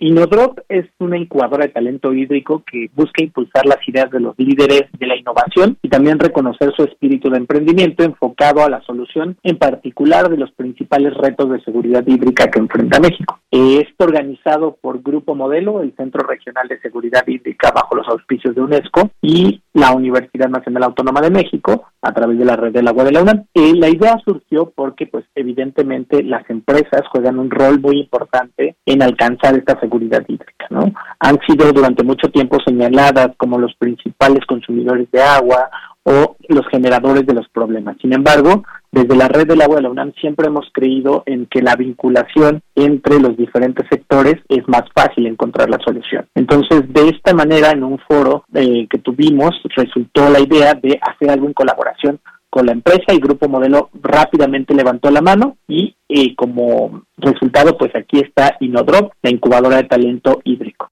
Esta iniciativa suma su granito de arena a la seguridad hídrica, que según el Centro Regional de Seguridad Hídrica para América Latina y el Caribe, es la capacidad de las poblaciones para salvaguardar, a nivel de cuenca, el acceso sostenible al agua en cantidades adecuadas y con la calidad apropiada para sostener la salud de las personas y de los ecosistemas e impulsar los medios de vida, el bienestar humano y el desarrollo socioeconómico. Es por ello que la iniciativa convoca a líderes mexicanos de la innovación, enfocados en la solución de los principales retos para garantizar la seguridad hídrica. En Inodrop pueden participar en dos categorías. Por un lado, los universitarios, que vivan aquí en México, tengan mayor, sean mayores de 18 años, estén inscritos en cualquier universidad del país, pública o privada, y en cualquier nivel, licenciatura, maestría, doctorado, postdoctorado, y van a participar en equipos de 3 a 5 personas, de preferencia que se vea un trabajo interdisciplinario. Esa es, digamos, la primera categoría. La segunda categoría es las startups. Estas son empresas con de reciente creación o que están en proceso de conformación, que tienen operaciones en México y que están compuestas por emprendedores residentes en México. No tienen que ser mexicanos, sino simplemente tener operaciones en México. Los interesados podrán participar bajo los temas ecosistemas sanos, comunidades resilientes, producción agrícola eficiente y procesos industriales circulares. El maestro Jorge Arriaga nos explica parte del proceso de selección de proyectos. De aquí hasta el 29 de septiembre está abierta la convocatoria para participar en Inodrop, donde van a necesitar registrar sus ideas en el portal electrónico Inodrop .ceshi.org. Este proceso, después de eso, inicia un proceso de preselección y evaluación de cada una de las ideas, que se va a hacer tanto por grupo modelo como por una serie de expertos en sistemas de innovación y también del sector hídrico. Después de eso, a las 20 mejores ideas de los universitarios van a ser invitadas a un evento de aceleración que tendremos en la Ciudad de México el 26 y 27 de octubre. Después de eso, de estas 20 ideas de los universitarios, vamos a escoger cinco y esas cinco van a competir también junto con las startups en el, la, digamos, la final, ¿no? Esta evaluación final se va a dar entre el 13 y el 17 de noviembre también en la Ciudad de México, donde elegiremos un ganador eh, a nivel de startup y tres ganadores a nivel universitario. Después de esto, los ganadores recibirán una etapa de incubación y de seguimiento incubación para los universitarios y seguimiento a la parte de las startups.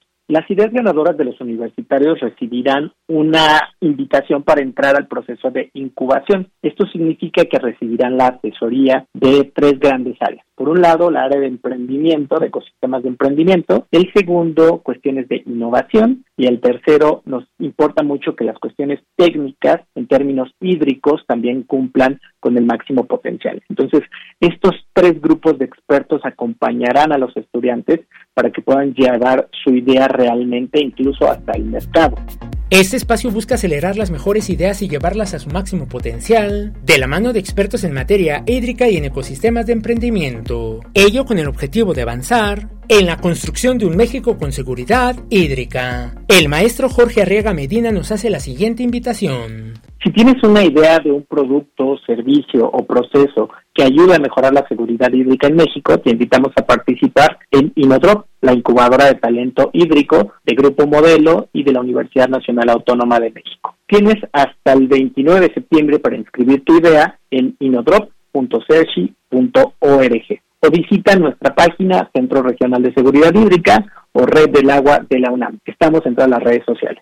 Si deseas más información acerca de Inodrop, incubadora de talento hídrico, consulta las redes sociales y el sitio oficial de la Red del Agua de la UNAM y del Centro Regional de Seguridad Hídrica para América Latina y el Caribe. Si tienes alguna duda o comentario, puedes compartirlo a través de las redes sociales de Prisma RU o directamente en mi cuenta de X. Me encuentras como arroba Daniel Medios TV. Para Radio UNAM, Daniel Olivares Aranda. Hay una cuestión de, yo, yo diría, como es de amor a la tierra. Queremos escuchar tu voz. Síguenos en nuestras redes sociales. En Facebook como Prisma RU y en Twitter como arroba PrismaRU. Bien, continuamos. Le decíamos al inicio, la frontera entre Estados Unidos y México es la ruta migratoria terrestre más peligrosa del mundo, con 686 muertos o desaparecidos en 2022. Esto según un informe de la Organización Internacional para las Migraciones, eh, dado a conocer el día de ayer. Y pues hoy vamos a platicar de esto con el doctor Tonatiu Guillén. Él es investigador del Colegio de la Frontera Norte y excomisionado del Instituto Nacional de Migración. Doctor, bienvenido. Muy buenas tardes. Hola, Deyanira. Solo para actualizarte mi feliz suscripción a la UNAM. Ahora estoy en el PUED UNAM. En el PUED UNAM. Bueno, pues muchas felicidades, doctor. Gracias, por comentarlo. Y bueno, pues, ¿qué le parece así catalogada esta frontera, esta ruta migratoria, más bien la ruta migratoria terrestre como la más peligrosa, cuando pues también hay otras rutas que sabemos de su peligro, pero ¿qué le parece esta descripción? El, planteamiento de Yanira es correcto en señalar la gravedad. Y dentro de, lo terrible que es la muerte de migrantes, eh, eh, la nota de la de, de, que fue la que le hizo más ruido, no OIM sino la agencia de noticias, este tiene la, tiene los datos correctos la nota, pero el encabezado ahí alguien este no no hizo bien la revisión. Y en realidad en el año 22 la región que tiene más fallecimientos más más muertes es el sudeste asiático. Hacia allá no no por mucho Sí. Pero en este drama tan terrible, eh, sí efectivamente eh, la frontera norte México Estados Unidos es eh, un espacio gravísimo, peligrosísimo y, y, y, no deja de ser grave, eso lo estoy matizando el, el, énfasis. Claro. sí, habría que señalar que efectivamente la, la región fronteriza México-Estados Unidos, no de ahora, sino desde hace tiempo, OIM tiene contando eh, estas muertes desde el año 14. y, y para que nos demos una idea de la gravedad de Yanira, en el año 14, más o menos en promedio fallecieron 1.3 personas cada día en, en, en, esta región, migrantes. Y en el 22, que es el, el año este más terrible en términos de el fallecimiento de personas son más de 4, 4.05 personas. Eso es la, la letalidad de la región se multiplicó prácticamente por 4, lo cual pues ya nos retrata pues una situación de crisis humanitaria de escala mayor y, y describe pues lo, lo, lo duro que se ha convertido y agresivo que se ha convertido esa región para migrantes.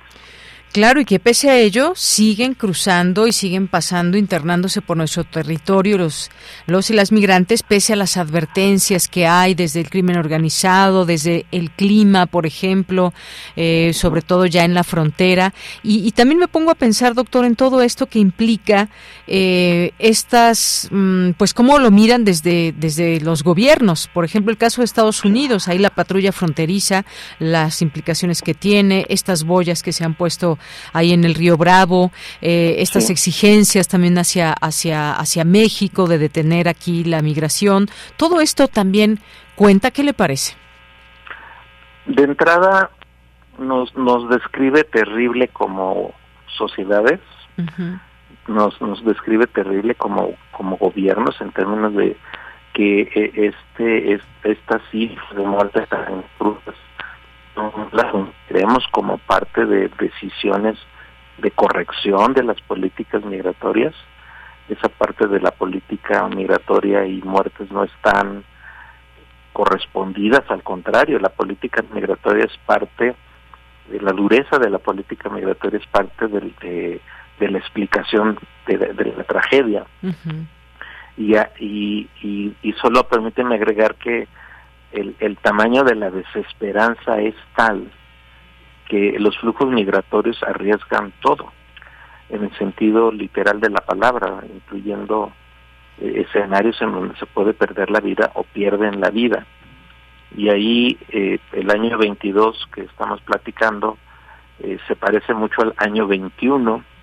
Y entonces tenemos tres años de Yanira, el 21, el 22 y 23, con los flujos más altos de toda la historia uh -huh. en especial el 22, pero describe una problemática social muy, muy grave en los lugares de origen, incluyéndonos nosotros, 30% del flujo somos mexicanos, hay, hay situaciones de, de, de, de, desesperanza para dejarlo en genérico de, de escala mayor que genera toda esta movilidad y que se confronta justo a políticas migratorias excluyentes, militarizadas como la mexicana o de tono eh, pues salvaje en términos ya de generar daño como las que promueve el gobernador de, de Texas. Entonces sí, sí, sí estamos en una confrontación entre crisis en lugares de origen, esta desesperanza que te describo así de sencillo, pero es gravísimo, uh -huh. y luego políticas migratorias de freno, expulsión, contención, y, y muy poco realmente de, de atención humanitaria. Efectivamente, y es que leo aquí, por ejemplo, eh, también eh, las principales causas de muerte en la inmensa frontera entre Estados Unidos y México, que fueron ahogamiento, accidentes en vehículos o muertes vinculadas a transporte peligroso. ¿Cuántas veces sabemos se cayó tal o se volteó un camión que traía migrantes porque pues no tienen las condiciones adecuadas? Están también las propias condiciones ambientales extremas, eh, la falta de un albergue, comida, eh, agua adecuados y también casi la mitad se habla de estas muertes produjeron en los desiertos de Sonora y Chihuahua.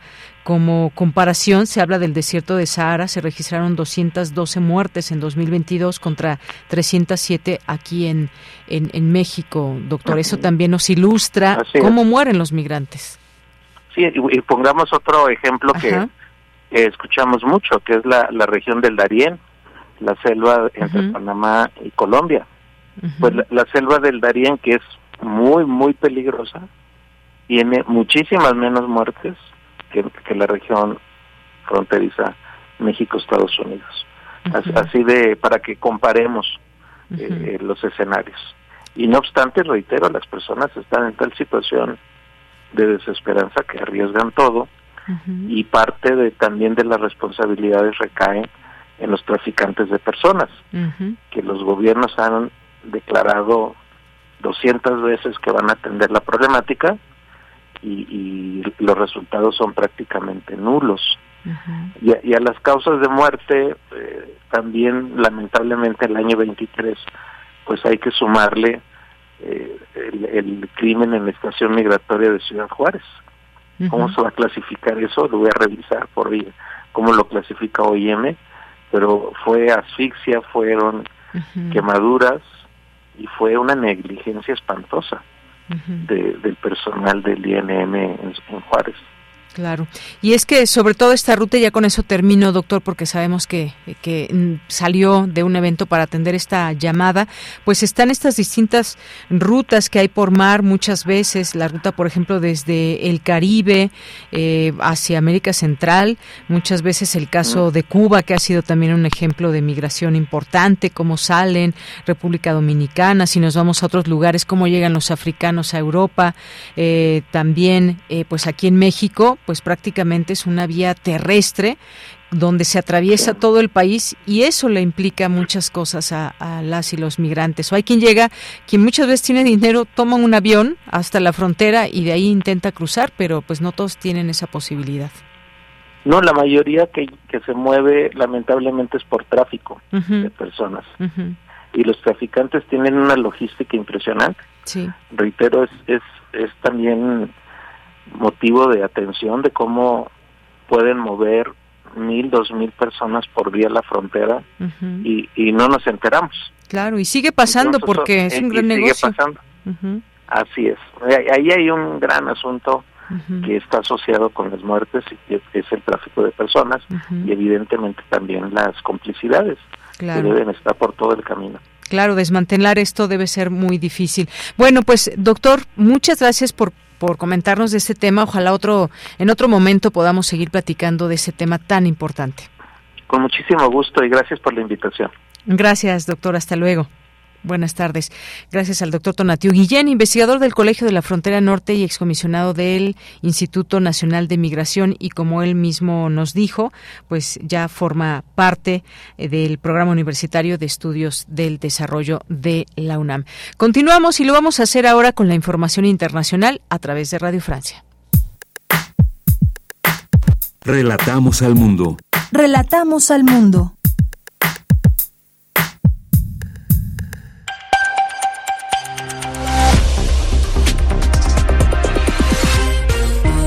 Bienvenidos al flash informativo de Radio Francia Internacional. Hoy es miércoles 13 de septiembre. En los controles técnicos nos acompaña David Brogüe. Vamos ya con lo más importante de la jornada. Danae Rivadeneira. Rusia ganará en su guerra sagrada contra Occidente, así lo pronosticó el líder norcoreano Kim Jong-un tras la reunión con Vladimir Putin en el extremo oriente ruso. Ambos brindaron por la cooperación entre ambos países y Putin dijo que ve posible que esto se realice también en el ámbito militar, aunque Kim Jong-un no confirmó si suministrará armamento a Rusia para su invasión en Ucrania. En paralelo a la reunión entre Kim Jong-un y Vladimir Putin, Corea del Norte disparó dos misiles balísticos de corto alcance hacia el mar de Japón. Esto fue condenado por París, pues constituye una nueva violación de las resoluciones del Consejo de Seguridad de las Naciones Unidas. Así lo afirmó la Cancillería francesa en un comunicado. En su último discurso como presidenta de la Comisión Europea, Ursula von der Leyen defendió el Pacto Verde y la adhesión de Ucrania a la Unión Europea. Durante su discurso, von der Leyen también defendió el pacto migratorio con Túnez y anunció que habrá más en ese sentido. La Unión Europea, preocupada por la situación en Guatemala, la Fiscalía de ese país allanó las instalaciones donde se resguardaban las papeletas de las elecciones y violó la cadena de custodia de los votos al abrir los archivos a cargo del Tribunal Supremo Electoral. Ante esto, el presidente electo Bernardo Arevalo suspendió la transición de gobierno y pidió la renuncia de la fiscal general. Reacciones al respecto de Jordi Cañas, jefe de la misión de la observación electoral de la Unión Europea en Guatemala este nuevo allanamiento de la Fiscalía Especial contra la Impunidad, que prácticamente es la Fiscalía que actúa por impunidad, que busca evitar que se produzca ese traspaso de poderes efectivo y que la decisión de los ciudadanos de Guatemala expresada con absoluta claridad en las urnas el pasado 20 de agosto pueda desarrollarse con la toma de posesión del presidente Arevalo. La represión aumenta en Irán a un año de la detención de la joven Masa Amini por la policía de la moral por no usar bien el velo y que días después murió. La policía intenta disuadir cualquier tipo de manifestación y ha afirmado que será aún más estricta en caso de protestas. En ese contexto, el país consolida un acuerdo con Estados Unidos para el intercambio de prisioneros. Y hasta aquí las noticias en Radio Francia Internacional. No olviden que pueden seguirnos también en rfimundo.com.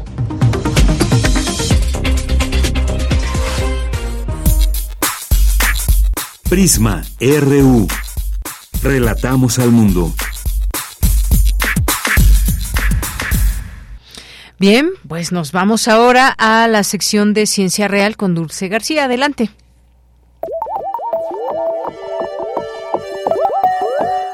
Ciencia Real. Más allá de las verdades están las realidades. Capítulo 2. Vampiros de polen.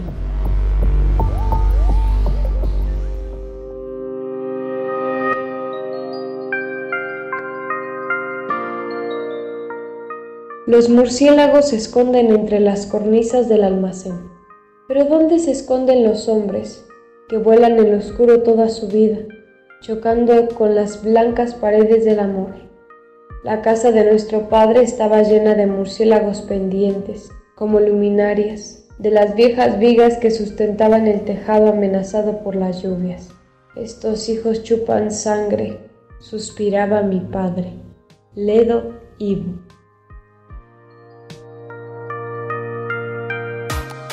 Es un placer saludar nuevamente al auditorio de Prisma RU. Hoy continúo hablándoles sobre polinizadores y en esta ocasión le toca el turno a los murciélagos, estos animalitos que fueron tan atacados durante la pandemia porque se decía que eran los causantes del coronavirus. Lo cierto es que los murciélagos son unos grandes trabajadores en la preservación de la vida. Sobre ellos nos platica la doctora Osiris Gaona, académica del Instituto de Ecología de la UNAM.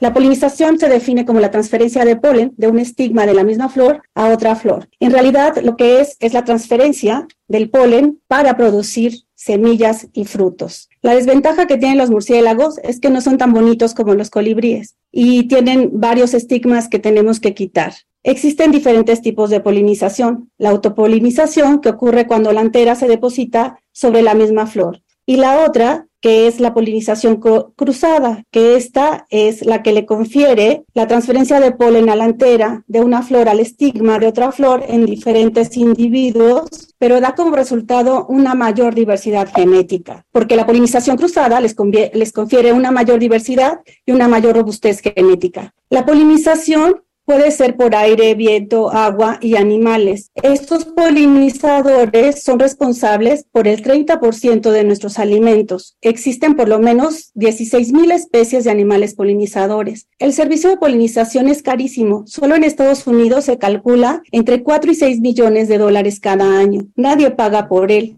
y cada vez hay menos polinizadores. Los murciélagos como polinizadores, ellos tienen la polinización por socoria que se hace por animales. Y a mí me encanta siempre decir esto porque las características que han desarrollado los murciélagos para ser polinizadores este, es que tienen un rostro muy grande, una lengua que puede ser el doble de su tamaño y con eso las plantas también han modificado ciertas estructuras taxonómicas para llenarlos de polen cuando estos murciélagos llegan a polinizarlos. Las plantas generalmente son blancas, fuera del follaje, con olores muy rancios y son con corolas muy resistentes. Esto se llama quiropterofilia. ¿Se imagina la cantidad de años que ha llevado a la naturaleza hacer estas cosas para que se encuentren estos seres alados con estas plantas y bueno, ¿qué particularidades tienen la polinización de los murciélagos? La doctora Osiris Gaona nos explica. Estas modificaciones son la quiropterofilia, que muchos dicen que es como un cerrojo y una herradura que se llenan de polen los murciélagos y entonces van y vuelan. Además, los murciélagos les confieren, pues bueno, esta característica de volar grandes distancias para poder polinizar estas plantas, ¿no? Se considera que los murciélagos polinizan al menos 500 especies de flores de al menos 67 familias y 36 especies de murciélagos de Filostomide eh, y 12 especies de zorros voladores del viejo mundo. La gran cantidad de flores que dependen de estos murciélagos. Los servicios ecosistémicos de los murciélagos son principalmente la polinización, la dispersión de semillas, el control de plagas de insectos en la agricultura. Polinizan alrededor de 500 plantas de 96 géneros. En México tenemos alrededor de 143 especies de murciélagos y de ellas 23 se alimentan de néctar de las flores. Gracias a su lengua especializada, que como ya dije es muy larga, tiene unas papilas como unas especies de, de bolitas que van succionando el polen de las flores. Y cuando los murciélagos llegan a la planta para alimentarse, su cabeza y su pecho se impregna del polen, que después llevan a otra flor. Leptoniteris yerbabuene es el gran polinizador de los agaves y gracias a él tenemos el mezcal y el tequila, que además es una gran derrama económica en nuestro país y además es un pues es una bebida que identifica a todos los mexicanos. Yo este, me, ahora soy especialista en microbiota y analicé la microbiota de Leptoniteris yerbabuene y lo que me llamó muchísimo la atención es que nosotros, al conocer la estructura, la taxonomía, las especies de, de estos polinizadores, nos damos cuenta también de ciertas pistas que nos pueden ayudar a conservar a una especie determinada.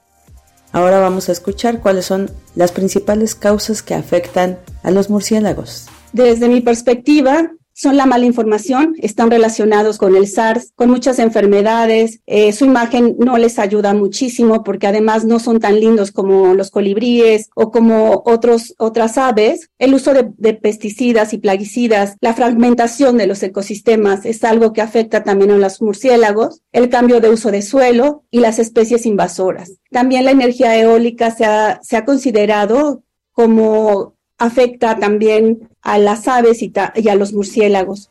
Y por último vamos a escuchar cómo podemos ayudar a la preservación de nuestros vampiros de polen estar súper bien informado, tener unas campañas muy buenas de educación ambiental, hacer divulgación de la ciencia, sensibilizar al público en general y aprender de las personas que crecen con la naturaleza. Desde mi perspectiva, ellos saben mucho sobre las plantas, implementar políticas públicas que minimicen los daños en el cambio de uso de suelo, carreteras e infraestructura, implementación de jardines de polinizadores personales y en comunidades, modificar nuestro lenguaje para incluir a la sociedad entera y en general, continuar con el, con el, conocimiento científico que coadyuva al conocimiento de las especies polinizadoras y su conservación, y hacer pequeños esfuerzos, ¿no? Que hacen grandes cambios. No esperar políticas enormes, ni, ni que venga el gobierno y nos salve como hemos estado esperando siempre, porque eso no sucede, no va a suceder. Yo creo que desde nuestras casas podemos empezar a hacer este, estas modificaciones plantando plantas para polinizadores.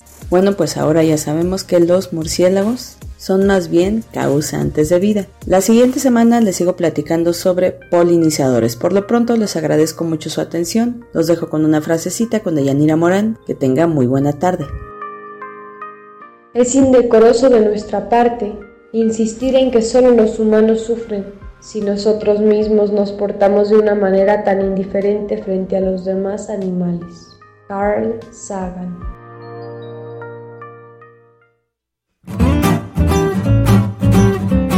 Cultura RU.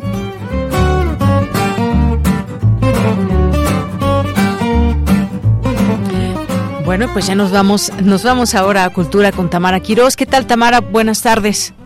¿Qué tal? Muy buenas tardes, un gusto saludarles ya en esta recta final del programa. Hoy les comparto que desde el Museo Universitario del Chopo se les invita a formar parte del curso Caleidoscopio Moda en México 1970-1980, el cual será impartido en línea y presencial. Este curso es un recorrido a través de la historia de la moda en México, en el que los y las asistentes tendrán la oportunidad de profundizar en algunas de las investigaciones presentadas en el seminario permanente eh, Caleidoscopio, Moda, Creación e Identidades, organizado anteriormente por este recinto universitario en colaboración con el Seminario de Estudios de Indumentaria y Modas en México. En este curso se abordarán aspectos como la publicidad, el feminismo, así como los circuitos de consumo en la moda.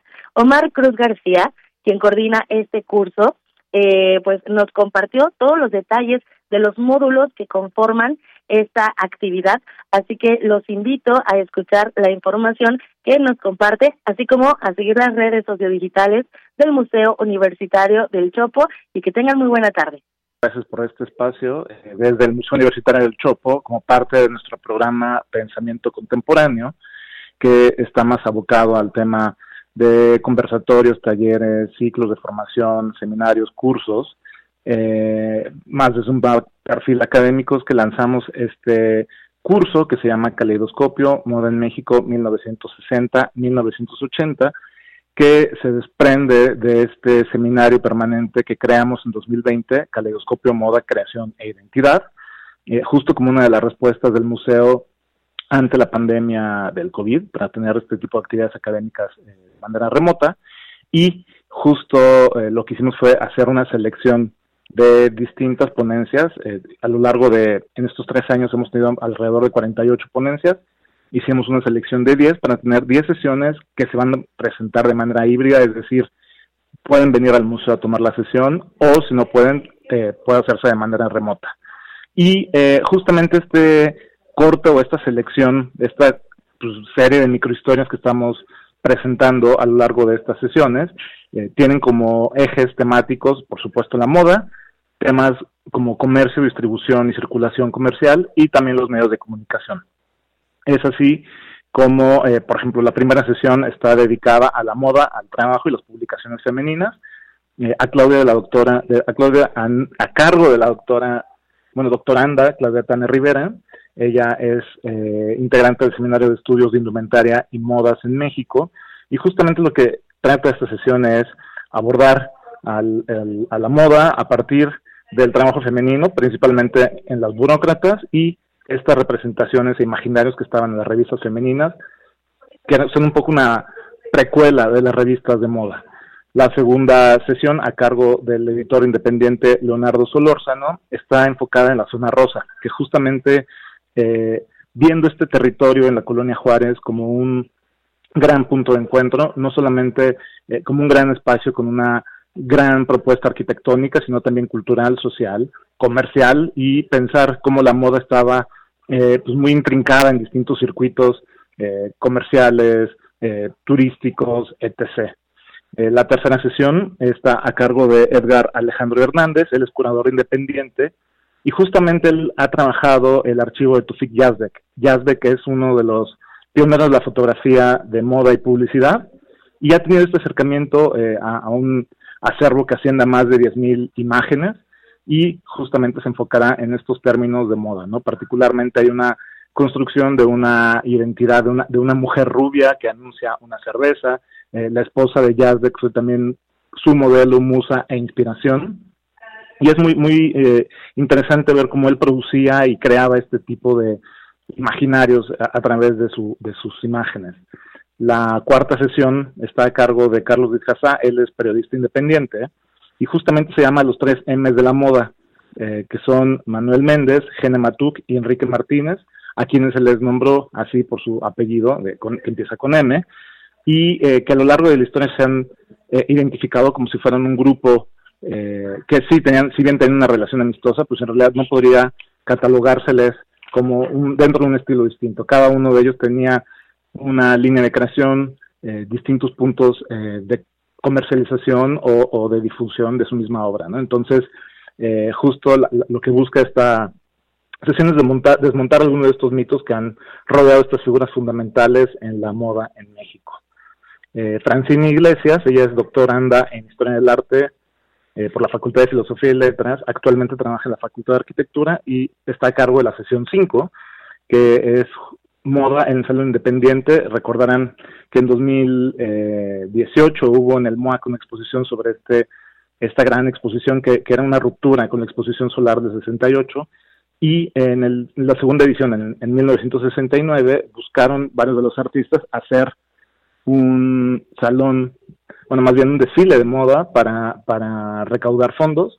El desfile no se hizo, pero los bocetos están ahí, están a cargo y en resguardo de, de en el MUAC.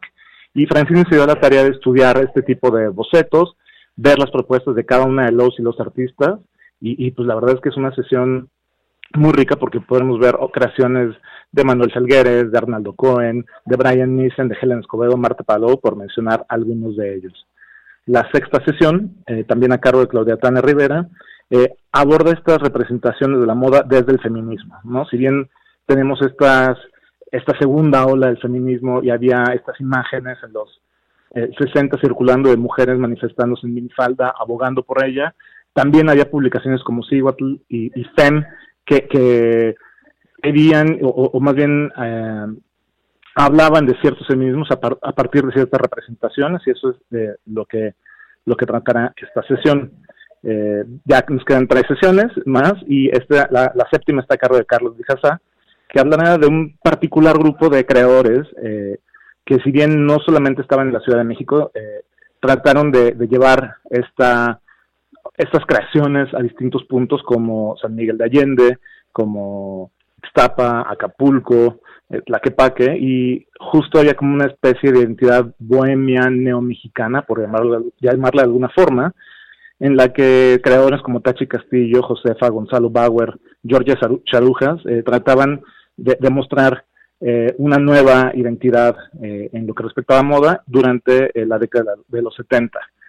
Vinculado con este tema está la sesión 8, a cargo de Naomi Zaragoza, ella es curadora de moda y gestora cultural, que se dedica al trabajo de Alfredo Buret, la mexicana en Londres. Buret era un ilustrador que trabajó eh, con Dior y con Balenciaga y que se muda en los 60 a Londres, donde funda esta eh, boutique que comercializaba e importaba muchos de los desfiles de los muchos de los vestidos del artesanal sofisticado es así como justo eh, funcionó como un gran espacio para promover esta identidad mexicana y este eh, imagen quizá medio bohemia, chic, quizá un poco hippie, eh, y, que, y, que, y cuyo trabajo pues se conoce muy poco.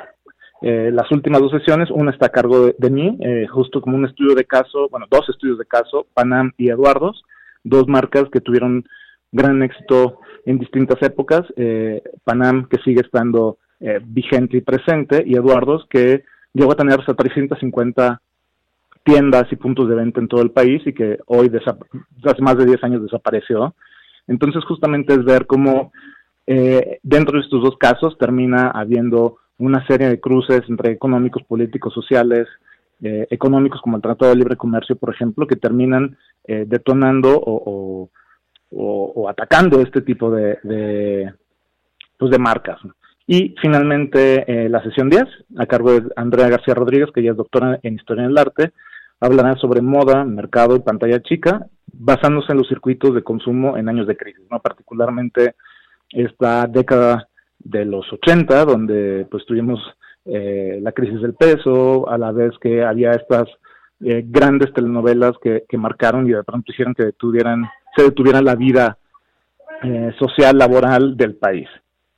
El seminario, bueno, pues tiene inscripciones abiertas hasta el eh, lunes 18 de septiembre. Esto es de 9 de la mañana a 3 de la tarde en la plataforma www.chopo.unam.mx. La cuota de recuperación es de 1.500 pesos y empezamos la primera sesión el 21 de septiembre. Bien, y ya nos vamos, nos quedan algunos minutos. Oigan, por cierto que tenemos boletos. Recuerden que tenemos, ya nos quedan dos, nada más, dos pases dobles para que se vayan a ver al equipo femenil de Pumas contra Toluca el próximo sábado, a sábado 16 de septiembre a las 12 del día. ya se fue uno, un pase doble. Tenemos dos más. Escríbanos pronto porque mañana es el único día que los pueden recoger porque el viernes es feriado y entonces no van a encontrar abierta la estación Aquí tenemos sus boletos, los pueden recoger. Ojalá que se animen otras dos personas que quieran invitar a alguien y puedan disfrutar de este evento deportivo. Y bueno, pues ya casi nos vamos. Muchas gracias por su por su atención. Eh, nos vamos a despedir. Fíjense que, bueno, como ya sabemos, y aquí lo anuncia eh, Montserrat Muñoz los lunes, también el maestro Carlos Narro en su sección de Cinema Edro, hoy es eh, Día de Cine aquí en la sala Julián Carrillo, el Cine Club, y hoy se va a pasar la película Coapa Hates, una película mexicana dirigida por Gibran Asuad, y vamos a escuchar este que es el soundtrack se llama Super Vacaciones y el grupo es María Daniela y su sonido láser. Y con esto nos vamos a despedir. Gracias por su atención. Que tenga muy buena tarde. Pásenla muy bien. Ya por aquí, ya no terminamos de leer todas las redes sociales, pero hay quien nos decía, me quedo en casa, no quiero saber nada de borrachos que luego andan en la calle. Bueno, donde quiera que la pasen, que la pasen muy bien. Nos escuchamos todavía mañana en punto de la una de la tarde. En nombre de todo el equipo, soy de Yanira Morán. Gracias y buenas tardes.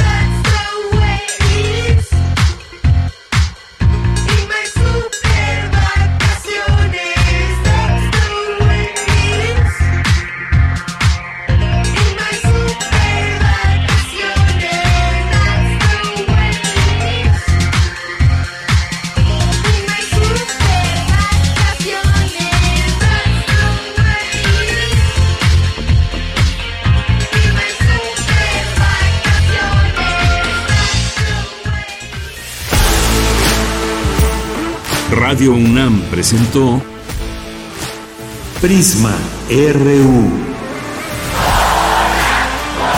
Una mirada universitaria sobre los acontecimientos actuales. Prisma RU. Relatamos al mundo.